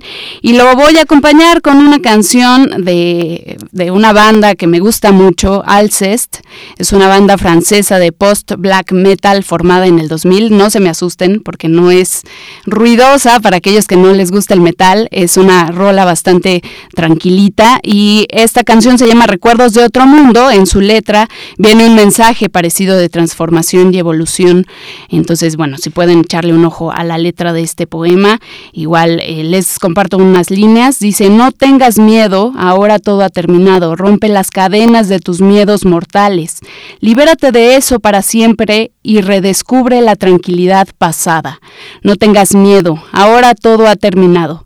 Deja que tus lágrimas fluyan por última vez. Libérate de eso para siempre y únete al mundo de donde vienes. Así es la canción de Alcest, que se llama Recuerdos de otro mundo. Y antes vamos a escuchar, les voy a compartir la lectura de este poema que se llama Morir para Renacer. En el libro citado lo pueden encontrar también en la versión en náhuatl, pero como yo no sé hablar esa lengua, no la voy a atropellar y solo la leeré en la versión en español. Morir para Renacer. Parte de mí ha muerto. Ahora mismo estoy enterrando mis sueños. Voy recogiendo mis pasos en los caminos que he recorrido. Nuevos sueños deseo que transcurran dentro de mí. En verdad, en verdad creo que una parte de mí debe morir para que renazca y florezca mi vida aquí en la tierra. Parte de mí ha muerto. Ahora mismo estoy enterrando mis sueños. Voy recogiendo mis pasos en los caminos que he recorrido. En verdad, en verdad creo que están brotando nuevas flores y nuevos cantos en el mundo de mis sueños.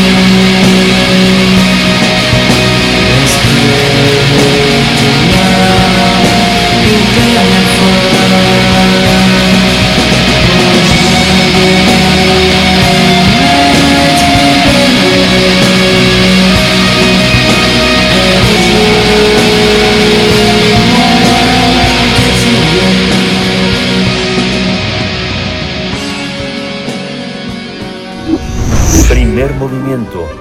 Hacemos comunidad en la sana distancia.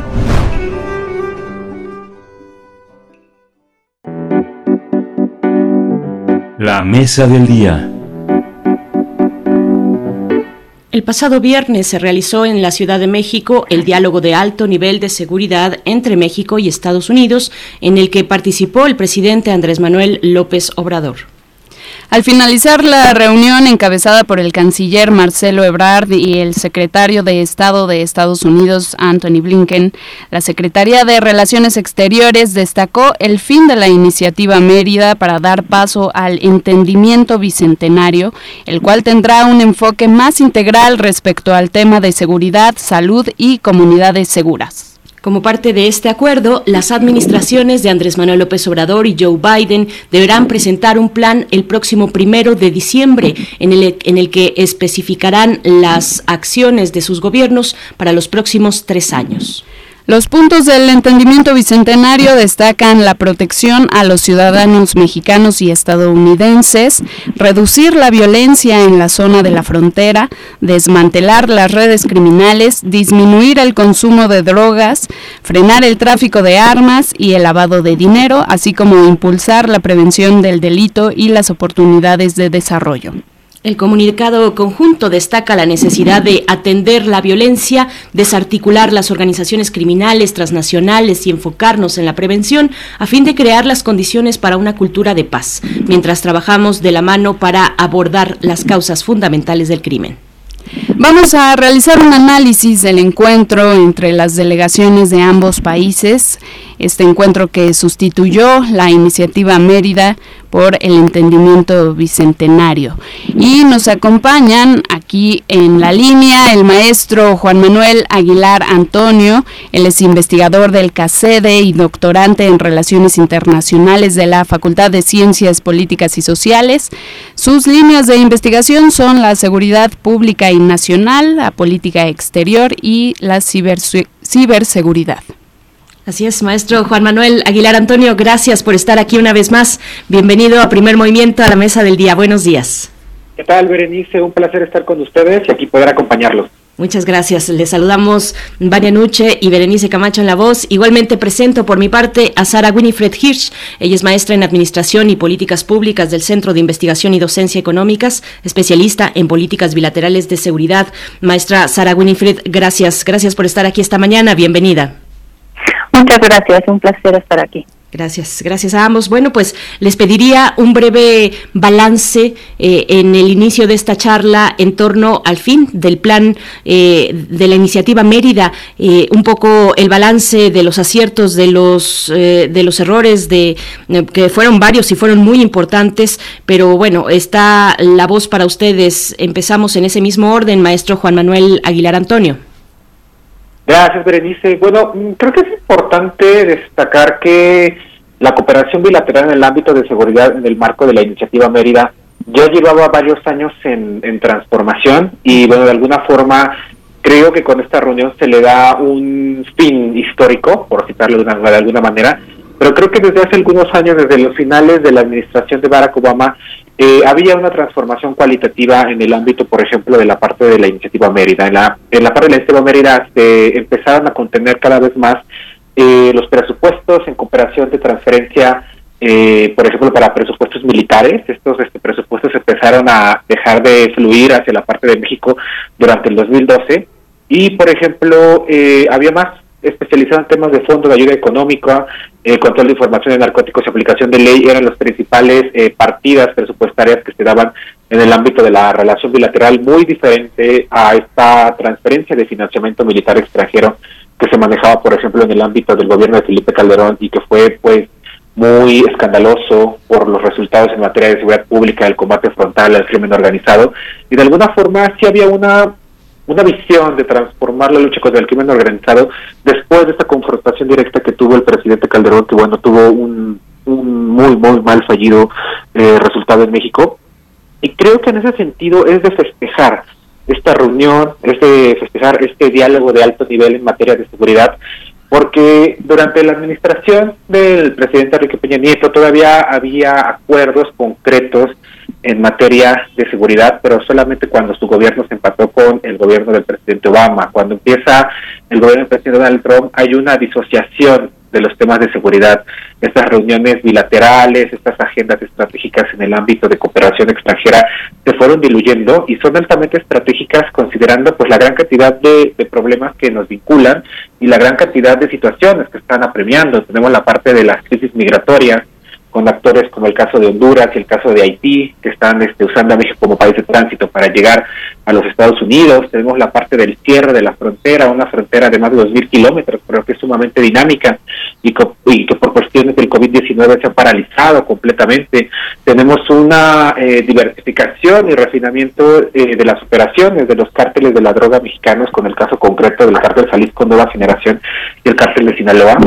En el caso concreto, por ejemplo, de que cada vez están produciendo eh, mayor fentanilo, que es la droga que está causando mayor muertes en el ámbito de la salud pública de los Estados Unidos, y que de alguna forma estas dos organismos criminales han eh, refinado, han especializado y de alguna forma eh, se está derivando en diversas problemáticas sociales que también, por ejemplo, nos llevan a la parte de las rutas estratégicas. La violencia en Michoacán explica por un factor geopolítico una ruta de tránsito que va desde el puerto Lázaro Cárdenas a un tránsito que llega hasta Tamaulipas para poder transportar esta droga y también la violencia en Guanajuato.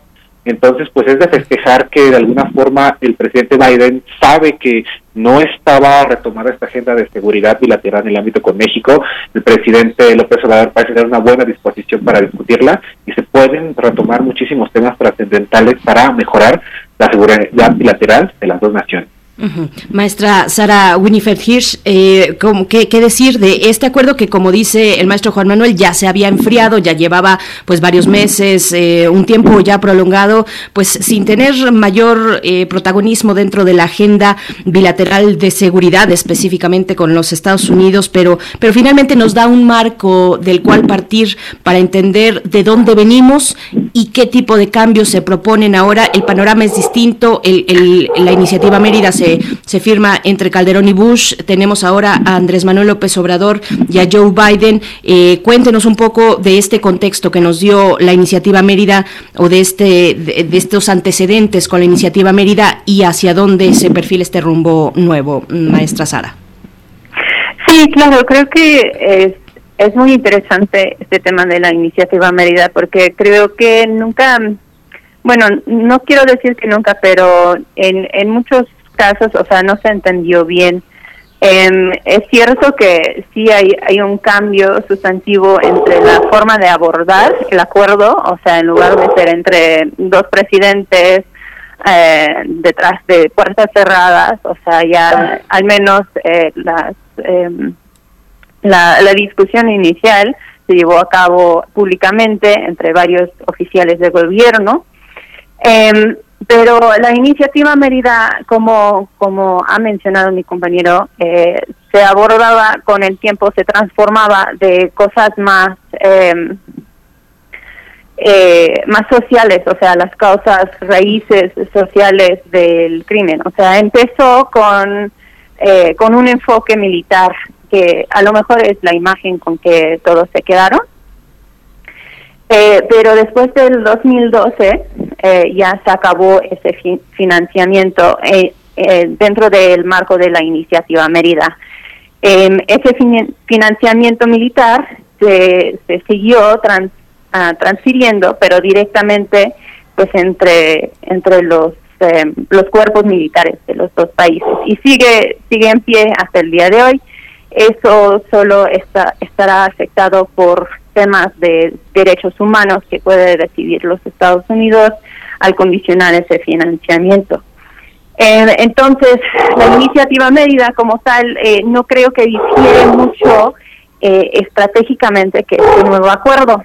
en realidad, sí fue, había los cuatro pilares de em, de combate a la delincuencia, modernización de la frontera, institución del Estado de Derecho y eh, el fortalecimiento de, las comunidades. Y aquí con este nuevo em, con este nuevo acuerdo vemos un enfoque similar, ¿no? En seguridad, salud pública y comunidades seguras.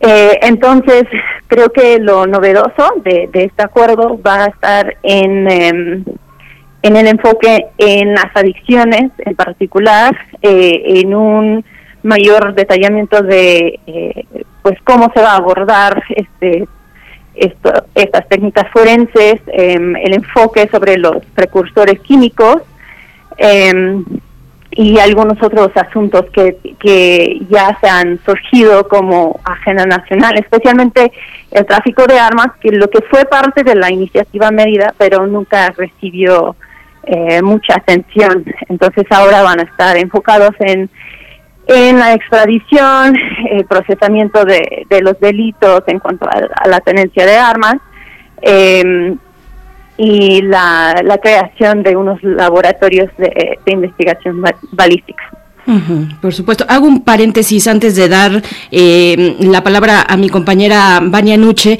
para, porque me llama mucho la atención, maestra Sara Gunifred, esta distinción que hace entre la orientación militar en un primer momento de la iniciativa Mérida y en un momento distinto también algo más social, más orientado hacia temas de derechos humanos, incluso temas de justicia institucional. ¿Qué, qué tanta influencia y soporte tuvo la iniciativa Mérida, por ejemplo, para impulsar el nuevo, el entre comillas, nuevo sistema judicial adversarial oral en nuestro país, por ejemplo. Pero dejo ahí ese paréntesis, eh, Vania Noche.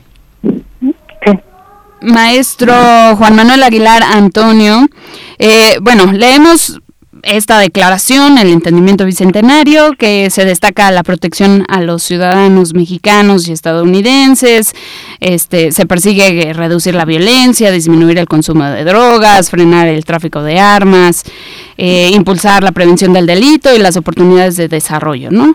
Em, en los últimos seis años hemos visto, en particular en México, que el narcomenudeo ha aumentado 125%, ¿no? Ah, pasamos del 26.107 de delitos por cada 100.000 habitantes en el 2015, estoy hablando de cifras ya ah, actualizadas hasta el 2020, a 60, eh, 60 delitos en el 2020 de acuerdo con, la, con el índice de paz eh, México. Entonces, yo me pregunto cómo, cómo se realizarán estas, estos, estas acciones, ¿no? Que suenan muy bonitas en el papel, en la teoría, este, pero pues en realidad con la iniciativa Mérida también que tenía otra otro perfil, otra orientación, pero bueno, se han hecho planes, se han hecho acuerdos, se han se ha dicho y no se ha hecho, ¿no? En, la, en las acciones en realidad no vemos que, que esas, esos intereses o esos propósitos se estén traduciendo de manera importante, ¿no? En beneficio, por supuesto, de esos ciudadanos mexicanos y estadounidenses. Entonces, pues esa es mi pregunta, ¿no? ¿Cómo se hará si ni siquiera a nivel local se ha, se ha logrado de, manera sustancial? Mm, y bueno, es importante destacar que como bien lo, lo comentas, Vania, eh, en el caso concreto de México hemos tenido una transición histórica en los años recientes vinculada a ser un país tránsito eh, de movilidad de estupefacientes a una nación que en el cada vez hay cada vez mayores consumos de estos. Y esto es algo preocupante, como tú bien lo comentas, y también, por ejemplo, podemos observar que es una, una política integral de combate una política integral de combate a la delincuencia organizada eh, debería tener un enfoque de seguridad pública, pero también un enfoque de salud pública. Y aquí, por ejemplo, yo creo que es muy evidente que no hay una buena coordinación, por ejemplo, de un plan, una estrategia de Secretaría de Salud, de instancias como el INSAB y con la Guardia Nacional. Eh, en Casera actualmente tenemos un proyecto en el cual analizamos, por ejemplo, la Guardia Nacional y, por ejemplo, hemos visto que hay un relativo éxito muy importante, por ejemplo, en los decomisos de fentanilo. Y, por ejemplo, Sinaloa, Guanajuato, la parte también de Monterrey, eh, son puntos torales en los cuales, por ejemplo, ha ejecutado buenos operativos en los cuales se puede decomisar este que está haciendo la droga de moda de sensación entre los Estados Unidos, pero que es muy dañina por el simple hecho de que una sobredosis de opiáceos eh, es 10 veces más potente que la heroína, 10 veces más potente que la parte de los efectos inhibidores de la cocaína y también es muy fácil, por ejemplo, eh, las personas que lo consumen puedan eh, sufrir una sobredosis. Esto es vinculado en el ámbito de los Estados Unidos a ellos. Para mí es preocupante de que no se pueda regular este consumo, de que no haya políticas efectivas para mejorar las adicciones de las personas a tal grado de que en Estados Unidos han aumentado un 30% las muertes por sobredosis tan solo en 2020. Entonces, de esta manera, sí hay una ausencia de esta vinculación de una parte estratégica. Creo que es necesario eh, tener una visión más eh, integral, por ejemplo, la parte cuando se habla del tema del narcotráfico en las naciones eh, europeas, en las naciones de Estados Unidos, ese tipo de países en los cuales no hay efectos y costos sociales por la violencia criminal del tráfico y de comercio de drogas, el narcotráfico se aborda como una política de salud pública. Eh, por ejemplo, campañas de desintoxicación, atención para que los niños, los adolescentes o las personas no caigan en un consumo de drogas. Y de forma contraria, en las naciones eh, del sur, en el caso concreto de México, que son las que son eh, las rutas para el tránsito de drogas, que son las principales en las cuales se produce este tipo de estupefacientes llegan a estos grandes mercados donde las personas los consumen, pues las políticas son más enfocadas a un carácter securitista, con el cual hemos visto intervenciones militares como la parte del Plan Colombia o también la iniciativa Mérida que tuvo una principal eh, visión al inicio de esa perspectiva. Y quiero rescatar mucho el, comentario de, Berenice que pone una, un énfasis en la parte de eh, la transformación del sistema eh, judicial mexicano para los juicios orales, pero también creo que la transformación de cambiar este enfoque militar de la iniciativa Mérida empiezan a hacer cuando los costos sociales empiezan a ser tan evidentes, cuando empezamos a tener ese fenómeno de violencia extrema en Ciudad Juárez, cuando estamos estos planes de rescate para Michoacán, Veracruz, Guerrero, determinadas entidades, porque se van volviendo puntos de caos y de ingobernabilidad y de violencia, pues ahí, por ejemplo, eh, se empieza a ver que la estrategia de un combate frontal armamentístico, con una estrategia de carácter, eh, pues por decirlo así, eh, militar, no es la más efectiva. Entonces aquí creo que sí eh, hay que establecer ese tipo de mecanismos, campañas de eh, desintoxicación, campañas de concientización de los riesgos de la droga. Y ahí, por ejemplo, sí debe haber una mayor vinculación tanto en el ámbito de las instituciones eh, locales y nacionales de México, Guardia Nacional, Secretaría de Salud y otras instancias, incluso también una agenda marcada en este ámbito en la relación bilateral. Sara Winifred Hirsch, eh, maestra de Administración y Políticas Públicas del CIDE. En nuestra nota nacional hablábamos con el doctor Lorenzo Meyer y él planteaba la pregunta de si legalizar las drogas sería una vía posible para disminuir tanta violencia, ya que las acciones punitivas no han tenido como tal un efecto eh, sustancial ¿no? en, en el combate al crimen organizado. Yo me pregunto, le pregunto, maestra Winifred Hirsch, ¿Es una posibilidad legalizar las drogas o es una opción? Creo que hay, eh, hay dos hay dos temas principales que hay que, entender eh, para hacer esa esa decisión.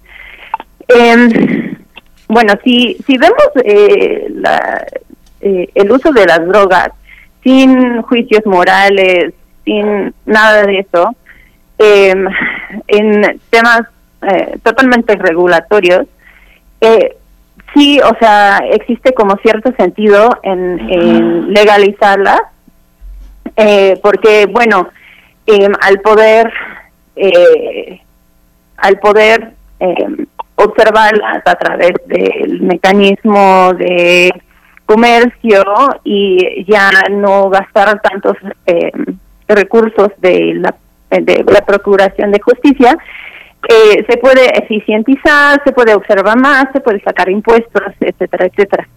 Eh, solo eh, el único problema que según como yo lo veo es que como suelen eh, manejar estas drogas organizaciones grandes, desarrolladas, complejas, que están acostumbradas a funcionar de forma ilegal, Em, es abrir ese mercado legal a, a, ellos, puede incrementar su poder y no necesariamente eh, los llevaría a la luz, o sea, eh, podrían seguir eh, invirtiendo en otros mercados ilegales, em, pueden, eh, pueden hasta agarrar un poco de poder legítimo, porque eh, estas organizaciones ya tienen una inercia propia y tienen sus reglas de funcionamiento.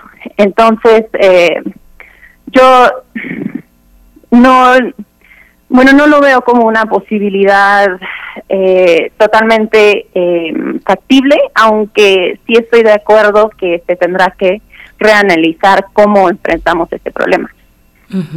Eh, más adelante eh, le pediré también, maestro Juan Manuel Aguilar, que, nos dé su, que nos des tu punto de vista respecto al abordaje que se propone en este nuevo acuerdo con respecto a la salud y el uso de sustancias eh, y ahí, por supuesto, el comercio ilegal, esta desarticulación de las redes de criminales, pues que apunta en distintas direcciones. Pero, pero antes me gustaría que comentaran en el contexto de este acuerdo nuevo, pues uno de los puntos de tensión es la actuación de la DEA y la relación de México con esa agencia de los Estados Unidos. Eh, ¿cómo, ven, ¿Cómo ven en este contexto eh, de nuevo acuerdo de colaboración la cuestión pues de la DEA y agregaría también la de las extradiciones, que se hace una petición de tener extradiciones más expeditas, más rápidas, más ágiles, más temprano, como decía mi compañera Vania, Nuche, conversábamos con el doctor Lorenzo Meyer respecto al mismo tema y, y recordábamos el caso, por ejemplo, del general Cienfuegos. Coméntenos, es una pregunta para ambos, pero empiezo en ese mismo orden, maestro mm, Juan Manuel Aguilar. Sí, creo que este, es de festejar esta vinculación a la parte de la consecuencia de los costos de salud y creo que también se enmarca en la parte, por ejemplo, impulsado por la parte de las problemáticas derivadas de la pandemia de COVID-19.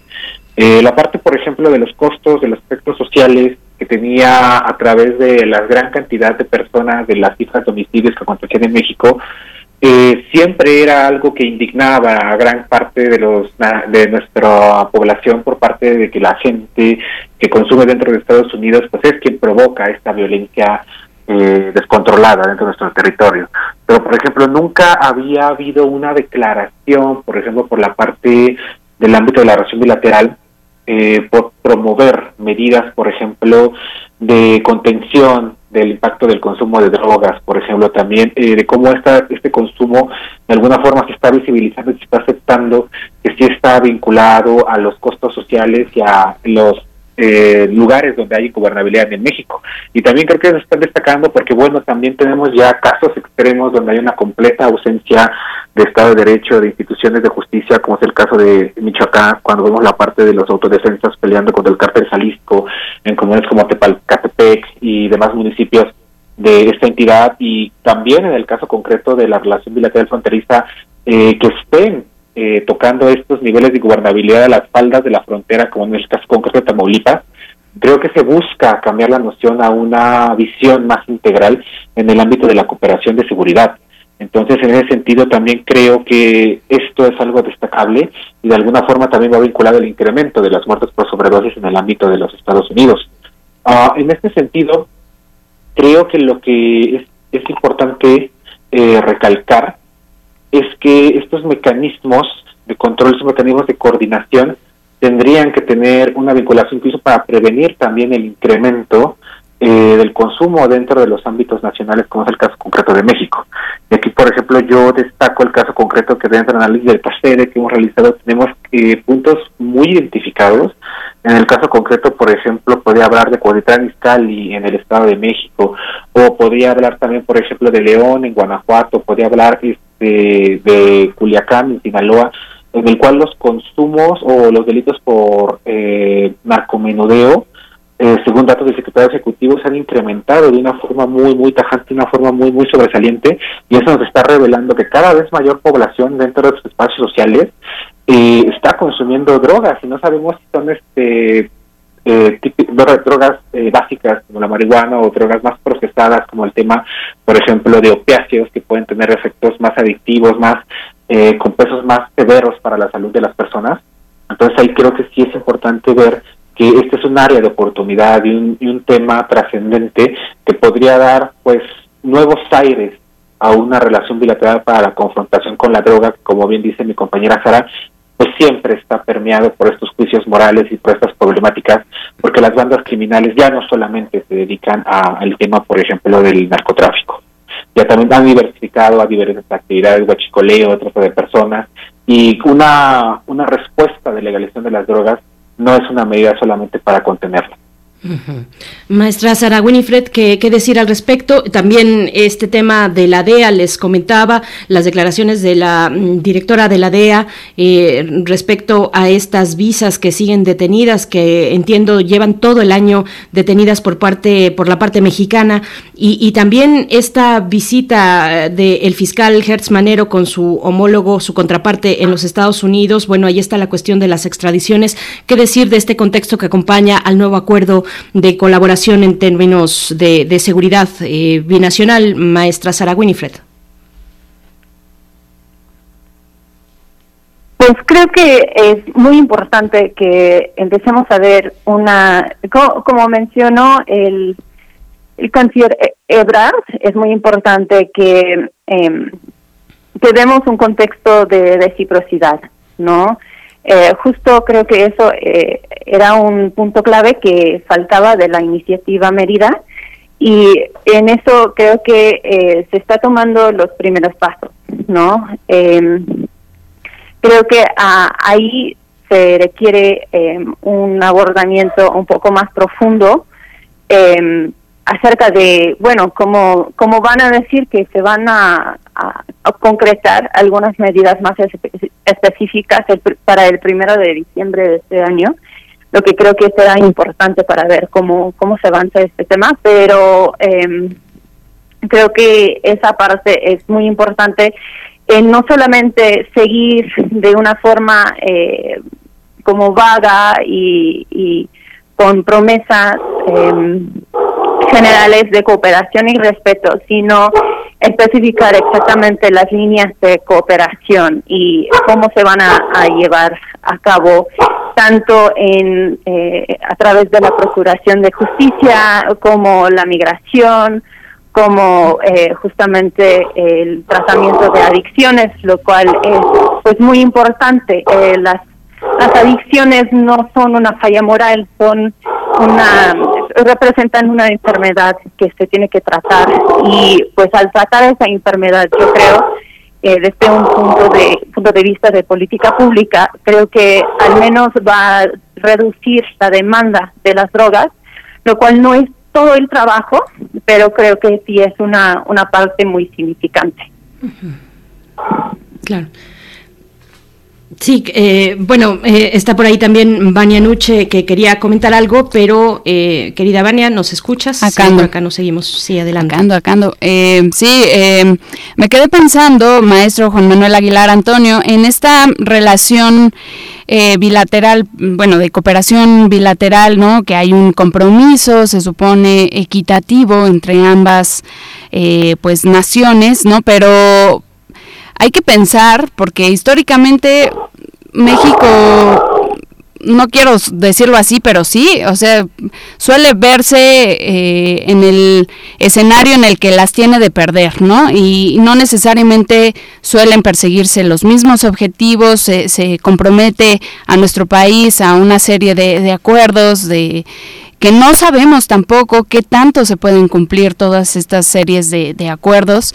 Y em, en particular hay un punto que me gustaría mencionar. Eh, esta cuestión de, ampliar las, las, oportunidades de desarrollo, según dice la declaración, ¿no? Y hablar o brindarles, mejor dicho, a los jóvenes opciones distintas a unirse al crimen organizado, así lo plantean, ¿no? Está muy general y me pregunto yo cuáles. Yo pienso siempre en que una vía contra la violencia es inevitablemente el arte y en este país el arte no es prioridad. Entonces, eh, pues creo que ahí habría que hacer también una reflexión porque se está abogando mucho por prevenir o mejor dicho combatir la violencia y orientarnos hacia un perfil más pacífico, ¿no? Pero no se ha hablado de, por ejemplo, dejar de producir armas, ¿no? Y quizá es un planteamiento muy, muy ilusorio, utópico, pero yo digo, o sea, si estamos, si, seguimos con ese mercado de producción armamentístico, eh, pues no, no sé si se está haciendo un discurso em, ambivalente, ¿no? O sea, por un lado estamos diciendo que, que, queremos la paz, pero por otro lado no se plantea ni siquiera que, que ya no se esté produciendo más armamento? Eh, siempre los, los discursos en el ámbito diplomático están permeados por contradicciones eh, de las buenas intenciones y también el, el, pragmatismo político y las realidades al interior de cada país. Eh, por ejemplo, eh, esta visión de dar mayor y vender mejores oportunidades de desarrollo a los jóvenes, creo que está alineada a la política pública más trascendente del actual gobierno, que es el programa Jóvenes Construyendo el Futuro. Pero también es importante eh, destacar que en el programa Jóvenes Construyendo el Futuro eh, no hay esquemas efectivos para evaluar el impacto de esta política social y también, por ejemplo, carece eh, de muchos mecanismos institucionales para analizar su real impacto y también, por ejemplo, en comunidades marginadas, en determinados espacios sociales, el apoyo de la transferencia directa eh, de estos 4.500 pesos que se le dan a los chicos, pues obviamente no son tan atractivos como puede ser la parte de realizar ah, actividades este, delictivas y la riqueza eh, que pueden generar los jóvenes al involucrarse en este tipo de bandas criminales. Esa, esa mala vida frase que dice, más vale un año vivir como rico que una vida... Eh, como pobre, que representa gran cantidad de los jóvenes que se incorporan a instituciones criminales y bueno, terminan eh, pereciendo a edades muy tempranas por la misma inercia de la violencia que los conduce a esta dinámica. También en el caso concreto de México, pues es lamentable el tema de la desaparición de los fideicomisos, la parte, por ejemplo, de una segregación, no solo tanto del arte, sino también del ámbito científico, que por ejemplo ha habido pues muchos esfuerzos de contención en el ámbito, por ejemplo, para reducir los presupuestos de CONACYT, para reducir los presupuestos de instituciones educativas. Y si bien, como bien comentas, Vania, el arte puede ser una opción para que los, los chicos no se vayan a actividades ilícitas, pues también la educación. A veces hay gran cantidad de personas que por no poder tener una oportunidad laboral deciden continuar sus estudios y hacer un posgrado y en ese sentido, pues ahí creo que sí hay pues, una contradicción del gobierno nacional eh, al decir esto, declararlo, eh, tener un programa muy sólido que sí está en un alcance enorme año tras año, pero que deberían ser integrales para dar esos de desarrollo. En el ámbito de Estados Unidos, aquí también con, con Berenice, con Miguel Ángel, lo hemos discutido en otras ocasiones, eh, estas polémicas vinculadas a la parte de la producción, la venta, la compra-venta de armas en Estados Unidos, ha cimentado en la segunda enmienda de de los Estados Unidos, que es un derecho y que se enfrenta a lobbies muy poderosos como la parte de la asociación del RISC. Eh, también en ese sentido, pues creo que ha habido personajes que en su momento han intentado confrontar a poderosos, el caso de Barack Obama, pero que han salido pues mal habidos. Entonces, en esta forma, eh, si bien puede haber un discurso político, también es importante, como tú destacas, eh, ver estas variables internas y ver que las buenas voluntades pues van a verse atadas por estos contextos, esta falta de visión integral e incluso también estos... Mm, ahí estamos perdiendo... Por ahí eh, se, se, detuvo un poco, se, eh, se detuvo un poco la comunicación, maestro Juan Manuel Aguilar. Alcanzamos ya a escuchar, bueno, una parte, eh, la, la, parte fundamental de todo, de todo este comentario, Vania Nuche. Sí, eh, pues maestra, maestra Sara Winifred Hirsch, ya para mi última, mi última pregunta, en cuestión de la injerencia, ¿qué tanto, eh, qué tanta participación tendrá, eh, si es que la habrá, si es que se, se está pensando en esos términos eh, de Estados Unidos en México y de México en Estados Unidos? O cada quien desde su, desde su trinchera y llegan a un punto en el que se hablan, se establecen acuerdos. ¿Cómo va a estar este esta dinámica? Pues creo que eso es interesante. Em, algo que está destacado varias veces es que em, la cooperación ya se va a llevar a, a, a, otro nivel, a un nivel de alianza, que en sus palabras es un significa mayor confianza, eh, mayor eh, interdependencia, etcétera y creo que eso nos señala que va a haber pues mayor participación eh, de los Estados Unidos en en eh, los, los asuntos de seguridad de México eh, justamente porque eh, porque eso es lo que significa o sea es, em, un mayor grado de, de em, cooperación, bueno, de, trabajo en, conjunto, ¿no? Entonces creo que ahí va a ser interesante porque algo de la cooperación eh, binacional que se ha marcado es que suele ser que los Estados Unidos plantean los problemas que se va a enfrentar en México y en algún momento eso era una de las quejas que se tenía de la iniciativa Mérida. Entonces, eh, sí me da un poco de duda de cómo se va a llevar a cabo esta, eh, este mismo trabajo en conjunto ya a nivel de alianza, que en, en otro momento existió la queja de que de, del sobreinvolucramiento de los Estados Unidos. Em, creo que con algunos de los programas que se van a implementar en temas de, eh, de salud pública. Em, existen de hecho cuatro memorandos, ¿no? O sea, eh, los programas que se van a enfrentar la adicción, el control de contenedores portuarios, eh, control de precursores y eh, un trabajo en conjunto para apoyar a los desaparecidos. creo que ahí vamos a ver mucha más eh, injerencia en, en, cómo se lleva a cabo eh, estas políticas de seguridad.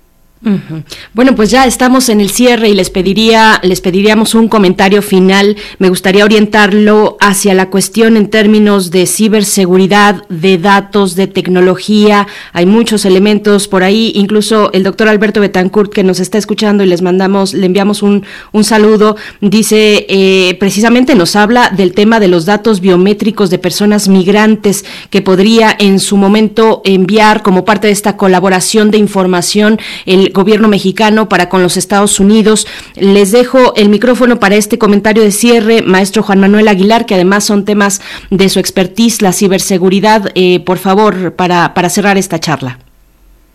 Y este, muchísimas gracias, este Berenice, por, por traer esta colación. Y bueno, quisiera este, recomendar la parte, por ejemplo, de un muy buen artículo que está publicando en el Atlas de la Ciudad de la Defensa 2020 de CACEDE, que está en ya bueno, ya está la edición digital y está en vísperas de ser presentado. Y por ejemplo, en un artículo de Eduardo Guerrero que se llama Mapa Criminal de México, a través del análisis de fuentes abiertas, eh, podemos ver cómo es la distribución de los diferentes grupos criminales a lo largo del territorio mexicano y podemos hacer un análisis más estratégico de las diferentes formas del combate para su contención y de las actividades criminales que están desarrollando. Esto, por ejemplo, solamente es con una capacidad de fuentes abiertas, que hay una colaboración en la parte de eh, información más estratégica, como bien menciona los biométricos, tenemos un capítulo del Telecam ya muy centrado en comercio electrónico que está abriendo los pasos para las primeras colaboraciones en ciberseguridad. Tenemos, por ejemplo, unos estudios muy trascendentes de Wilson Center en el ámbito eh, de Estados Unidos, México y Canadá, en el cual ya se está analizando ver, por ejemplo, la cooperación en materia de lo que se conoce como protección a infraestructuras críticas nacionales que hay áreas de oportunidad y, por ejemplo, explotar la parte de esta vinculación, no solo, por ejemplo, por, eh, de agencias gubernamentales en materia de seguridad, Guardia Nacional, con agencias de los Estados Unidos que siempre están eh, vinculadas a la parte de esta desconfianza, este secretismo, que me lo has comentado, la polémica del papel histórico que ha jugado la DEA, pero creo que en esta parte eh, el ámbito de una cooperación más estrecha, un flujo de información más estratégico, puede generar mayores políticas en el impacto de contención de crimen organizado. Por ejemplo, eh, la parte de hacer un mayor tratamiento al tema migratorio y también, por ejemplo, para mejorar incluso las propuestas de salud pública. Maestra Sara Winifred, eh, ¿qué decir al respecto? Y ahí yo metería la cuestión del el mismo perfil de los Estados Unidos en temas de ciberseguridad frente al mundo, frente a China. ¿Cómo se empareja este nuevo acuerdo en un contexto mucho más amplio en temas de información, de seguridad, de tecnología orientadas a la, a, a la, seguridad precisamente, eh, maestra Sara Winifred? Sí, creo que es, un tema muy interesante porque eh, el Internet y pues todos esos datos libres fluyendo en el mundo eh, son eh, es un tema nuevo, no se sabe bien cómo regularlo ni a qué nivel se puede regular. Entonces, al nivel de, de cooperación con otros países, eh, tenemos una una problemática, ¿no? Que por un lado es muy importante estar en cooperación, estar eh, fluyen, eh, tener los datos que están fluyendo por, para combatir pues el, el crimen transnacional, eh, pues otros eh, otros otras amenazas de seguridad eh, de datos, eh, seguridad financiera. Em, pero por el otro lado eh, existen eh, cuestiones de soberanía, ¿no? A, a qué nivel eh, está algún país en derecho de, eh, de saber eh, qué está pasando con otro. También en el, eh, en el escenario na- internacional con China y las amenazas que salen de ahí, es muy importante em, empezar a, a- cuestionar, a, a, em, ahondarnos en, en este tema exactamente, ¿no? Eh, creo que ahí, o sea, comparar la, la cooperación con México con estos temas de China es un poco eh, es un es un poco difícil porque tenemos pues dos tipos de relaciones muy diferentes muy diferentes eh, eh, ahorita vemos que hay una cierta animosidad que está creciendo con China eh, hay cierta competencia eh, y como vimos con el trato de AUKUS, eh, podemos empezar a tener como ciertas presiones conflictivas por ahí.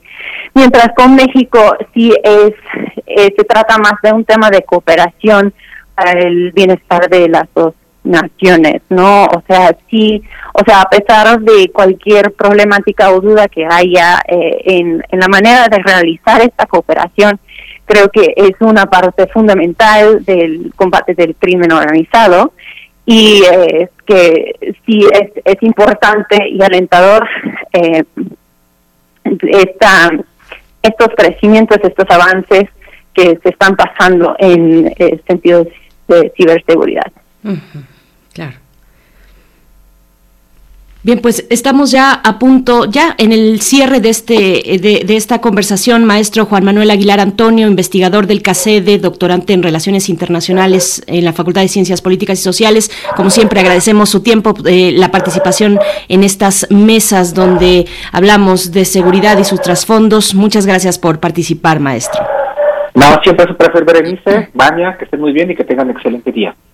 Al contrario, muchísimas gracias. Por supuesto, también a la maestra Sara Winifred Hirsch, maestra de Administración y Políticas Públicas del CIDE, eh, especialista en políticas bilaterales de seguridad. También muchísimas gracias por su participación y su análisis, maestra Hirsch. Muchas gracias por la invitación. Gracias, hasta pronto. Gracias a ambos. Bien, pues ya nos estamos despidiendo, 9 con 59 minutos, tal vez ya no nos da tiempo de irnos a música, pero sí de agradecer a todo el equipo, de agradecerte a ti, querida Vania Nuche, por esta, por esta mañana de co-conducción, por ahí varios comentarios en redes sociales saludándote y, este, y muy contentos y contentas por tenerte hoy aquí en Primer Movimiento, el lugar al que siempre puedes volver y que perteneces también de muchas maneras, querida Vania, muchas gracias. Muchísimas gracias, tatuado tengo a primer movimiento en mi corazón porque fue aquí donde hice mi debut, así que tiene un especial especial lugar en mi corazón. Muchísimas gracias a toda la audiencia, a todo el equipo, por supuesto, por invitarme. Yo soy materia dispuesta cuando ustedes gusten y pues nos vamos, Bere, un placer, Bere Camacho. Gracias, gracias Vania, gracias a todo el equipo. Quédense aquí en Radio UNAM en la programación durante todo este día de martes 12 de octubre. El día de mañana, poquitos minutos después de las 7, nos volvemos a encontrar. Gracias, gracias por su escucha. Esto fue Primer Movimiento. El mundo desde la universidad. Radio UNAM presentó Primer Movimiento, El mundo desde la universidad con Berenice Camacho y Miguel Ángel Quemain en la conducción. Frida Saldívar y Violeta Berber, producción. Antonio Quijano y Patricia Zavala, noticias. Miriam Trejo y Rodrigo Mota, coordinadores de invitados. Tamara Quirós, redes sociales. Arturo González y Socorro Montes, operación técnica. Locución, Esa Uribe y Juan Stack. Quédate en sintonía con Radio UNAM. Experiencia sonora.